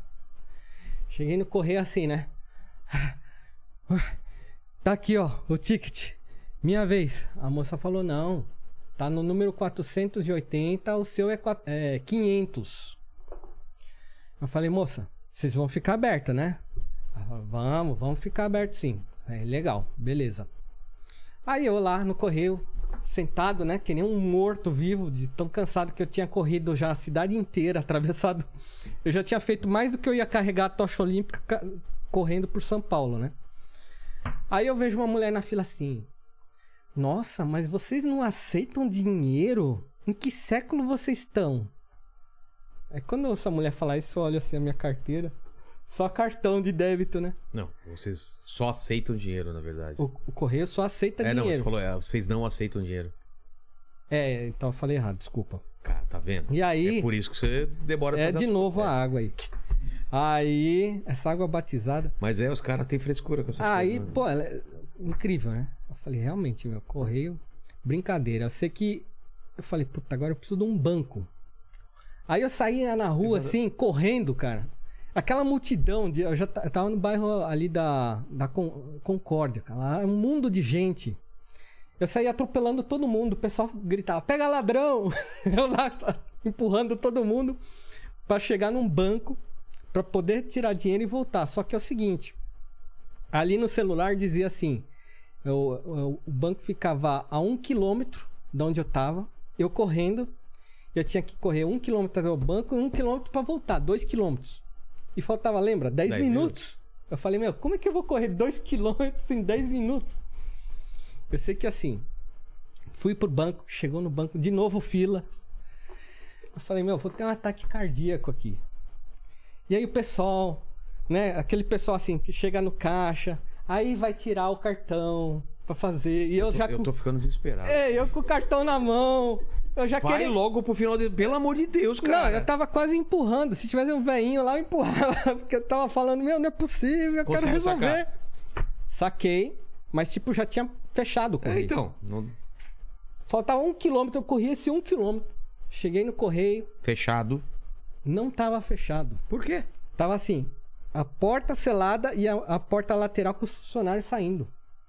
Eu sei que eu abracei um, um cara lá, falei, você não vai sair daqui, meu. Foi muito engraçado. Meu, a cena tinha que ter sido filmada. Eu abracei o funcionário, você não vai. Eu não conseguia nem falar. Porque eu tava sem foro. Você não vai sair. Sair daqui. Eu falo, que foi? Não, eu não tenho dinheiro, eu não tenho Mano, eu dinheiro. já Eu tinha falei, não. desencarado não, da tocha aqui, olímpica já há aqui. muito tempo. Já. Eu, o meu ticket, o meu ticket, a fila, a fila. Eu não consegui explicar e o cara assim, não, o que, que é? Eu faço o que você quiser, eu faço, eu faço. Eu faço, o envelope, o envelope. o cara, meu, cena hilária. Eu sei que assim, o cara fala assim, meu, já tá tudo desligado as máquinas. Eu falei, envelope, envelope. Aí eu sentava assim no chão, falava, envelope. Aí o cara, tá bom, você faz? Não, aí eu faço, eu faço pra ele, não sei o quê. Eu sei que a pessoa carimbou. Eu olhei lá, tá a data de hoje, tá a data de hoje. É o que valia. Carimbou o negócio. Foi o envelope. Eu falei, ufa, beleza. Aí voltei lá pro escritório. Passou uns três dias. Aí eu recebi um e-mail do comitê dizendo, ó, se você estiver recebendo esse e-mail e tal, é, siga com o procedimento, entre em contato, verifique se os teus documentos estão em ordem. Falei, pô, entrei em contato, falei, e aí, receberam meu documento? Recebemos sim. Tá todos os, os formulários estão certos? Tá certo. Falei, beleza, então tá garantido. Eles falaram, não, teu nome não consta aqui nas pessoas que vão pra, pra Olimpíada. Você não vai carregar a tocha, teu nome não tá na lista. Eu falei, moça, vamos falar sério, vai. Isso aqui é pegadinha? Ela falou, não, não tem nada aqui no sistema, teu nome não consta no sistema. Eu falei, moça, como é que não consta no sistema se eu recebi e-mail de vocês?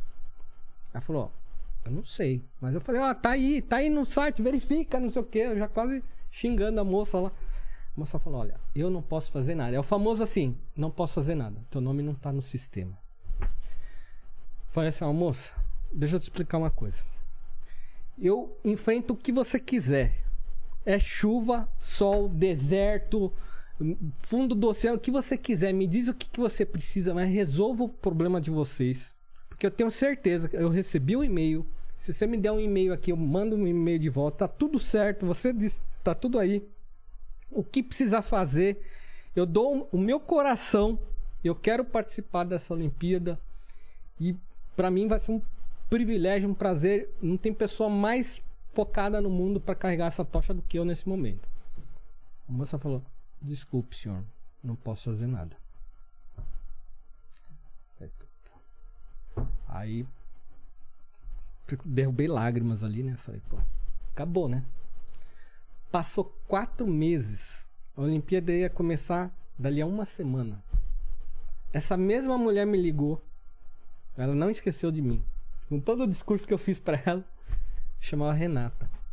Ela me ligou, falou assim: Você tá disposto a carregar a tocha? Eu falei: Claro. Falou: Mesmo que seja em outro estado? Eu Falei, meu, você não tem noção. Se for no espaço, eu vou carregar Mano, é a tocha. muita vontade de vou fazer carregar. acender o fogo no espaço da tocha. Ela falou assim: bom, apareceu uma oportunidade em João Pessoa, na Paraíba. Né? Uma pessoa não vai poder mais, você fica no lugar dela. Tô indo lá agora. Agora. Eu sei que assim, a moça percebeu que eu fiquei tão feliz que ela chorou do outro lado da linha. Ela começou a chorar. Porque ela lembra que eu lembro dela e ela lembra de mim. Então, tipo, foi um- anjo também que apareceu, né? O resumo dessa história é que a enfermeira foi um anjo. É, a moça que falou na fila do correio, pô, precisa de dinheiro para pagar, foi um anjo, porque eu...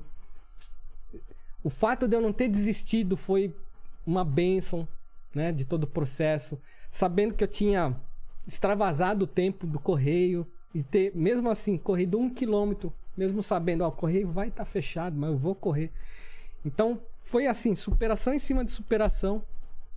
E é isso que eu se- sempre tento passar para as pessoas. Você tem que se automotivar, porque isso eh, não existe de esperar só que as pessoas te motivem. Você tem que fazer a tua parte. Você tem que acreditar nas suas ideias. Você tem que ser persistente, determinado em tudo que você faz. Tem aquela, aquele, aquela visão de águia naquilo, foca, faça, realize, né? que vai dar certo. Então, isso é uma lição de vida. Eu fui lá para João Pessoa, aproveitei, precisava muito de umas férias. Nada melhor do que ter umas férias num Cara, lugar se tão você- lindo quanto Se aquele. você morresse de ataque cardíaco carregando essa tocha, ia ser um final muito mais legal. Pensa bem. O cara passa tudo isso e tem um, Ia ser uma cena de ia ser um filme. e um filme. Tô zoando, claro, né? Mas imagina, o cara Não. faz tudo isso. Ah! Mas foi legal, valeu a pena. Foi poético. Foi poético. Pô, Foi. ainda lá passou uma. carregando com os Foi lá, coqueiros prainha, balançando, toma dizendo, água de "Ah, coco depois. Nossa, foi incrível. Foi Pô, uma Marcos. experiência fascinante de poder participar de um De um evento um mundial. evento gigantesco Exato. que é as Olimpíadas. Assim e- como e- é também um, um voo onde todas muitas nações estão envolvidas, né? É, se engajar, se engajar. Marcos, dema- obrigado demais pelo papo. É isso, Leni? É isso, foi. Só que eu sempre termino aqui fazendo três perguntas. Não sei se você já respondeu alguma delas no É. papo, você vai me falar. A primeira pergunta é o seguinte: Qual foi o momento mais difícil da sua vida ou da sua carreira? É algo que você já comentou aqui ou não? O momento mais difícil.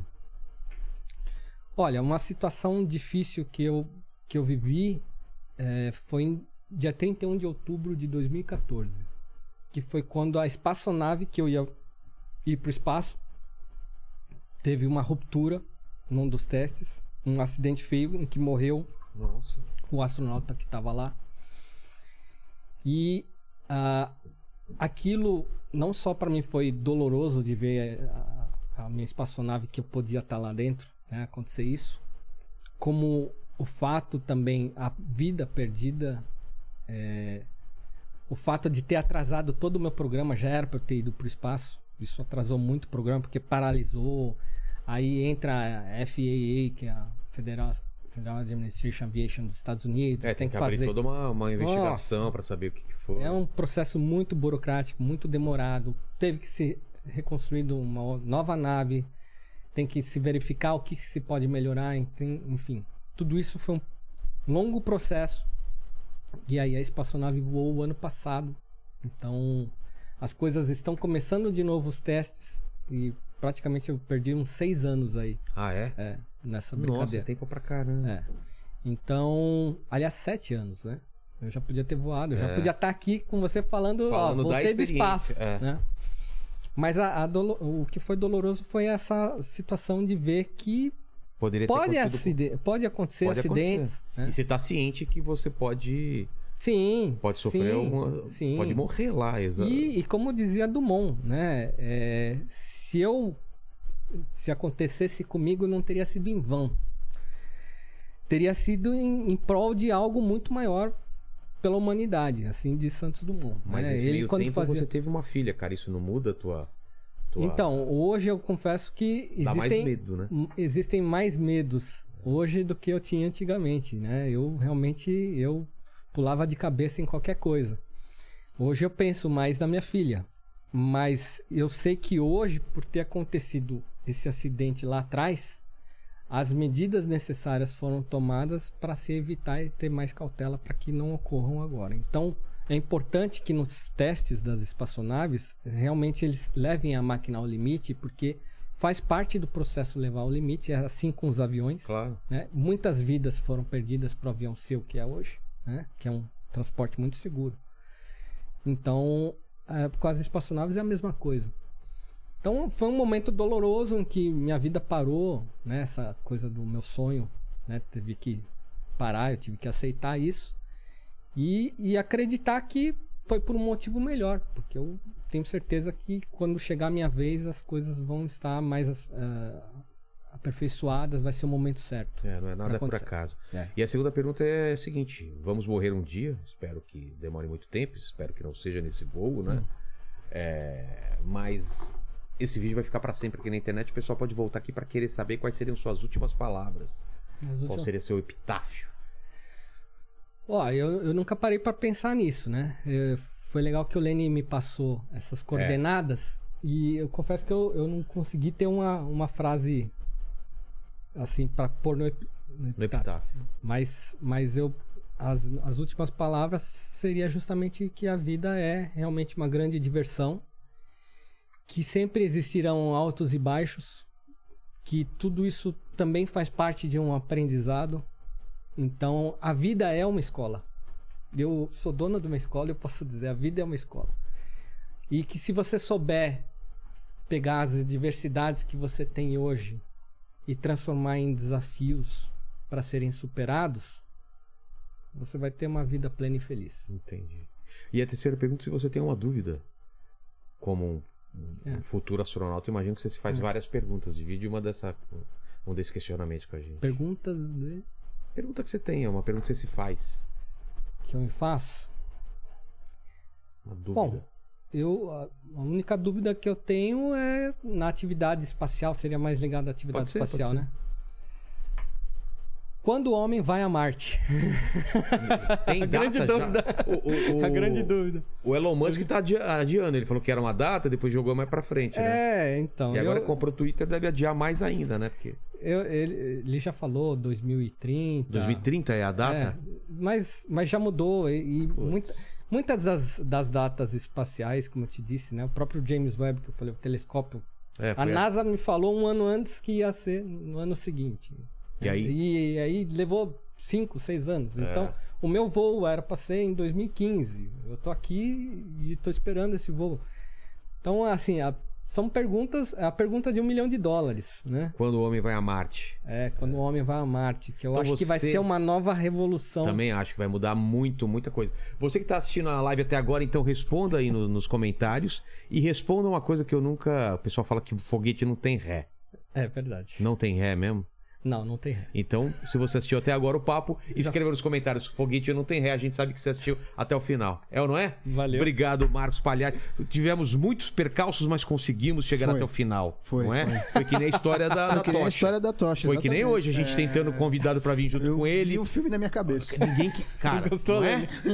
Edson Boaventura, o, o, o Palota tava com Covid e não podia vir. O outro cara de Campinas não podia vir, né? Do, do, do Olha Dobra Espacial. boa gente O Álvaro também não O Álvaro não pôde. Então, deu tudo errado, mas deu tudo certo. O que importa são as coinci- coinci- coincidências da vida. Se liga na nossa programação, dá like nesse vídeo, se inscreve no canal. Siga também o Marcos. Quais são as redes sociais? No Instagram? Marcos R de Roberto R Mudo Palhares Tá. no Instagram, Marcos Roberto Palhares no Facebook. Tem o meu site que é marcospalhares. E entra no, no Orkut que voltou o Orkut O também. Orkut, ô, legal, É. Eu era rei do Orkut. cara. É Eu tinha mesmo? 60 milhões de pessoas nas minhas comunidades. Eu, era o- Caramba! eu dominava o Orkut. Quando o Orkut acabou, imagina como É, você fiquei, cara. perdeu toda essa comunidade. Valeu, gente. Obrigado. Até mais. Céu não é o limite! Uh.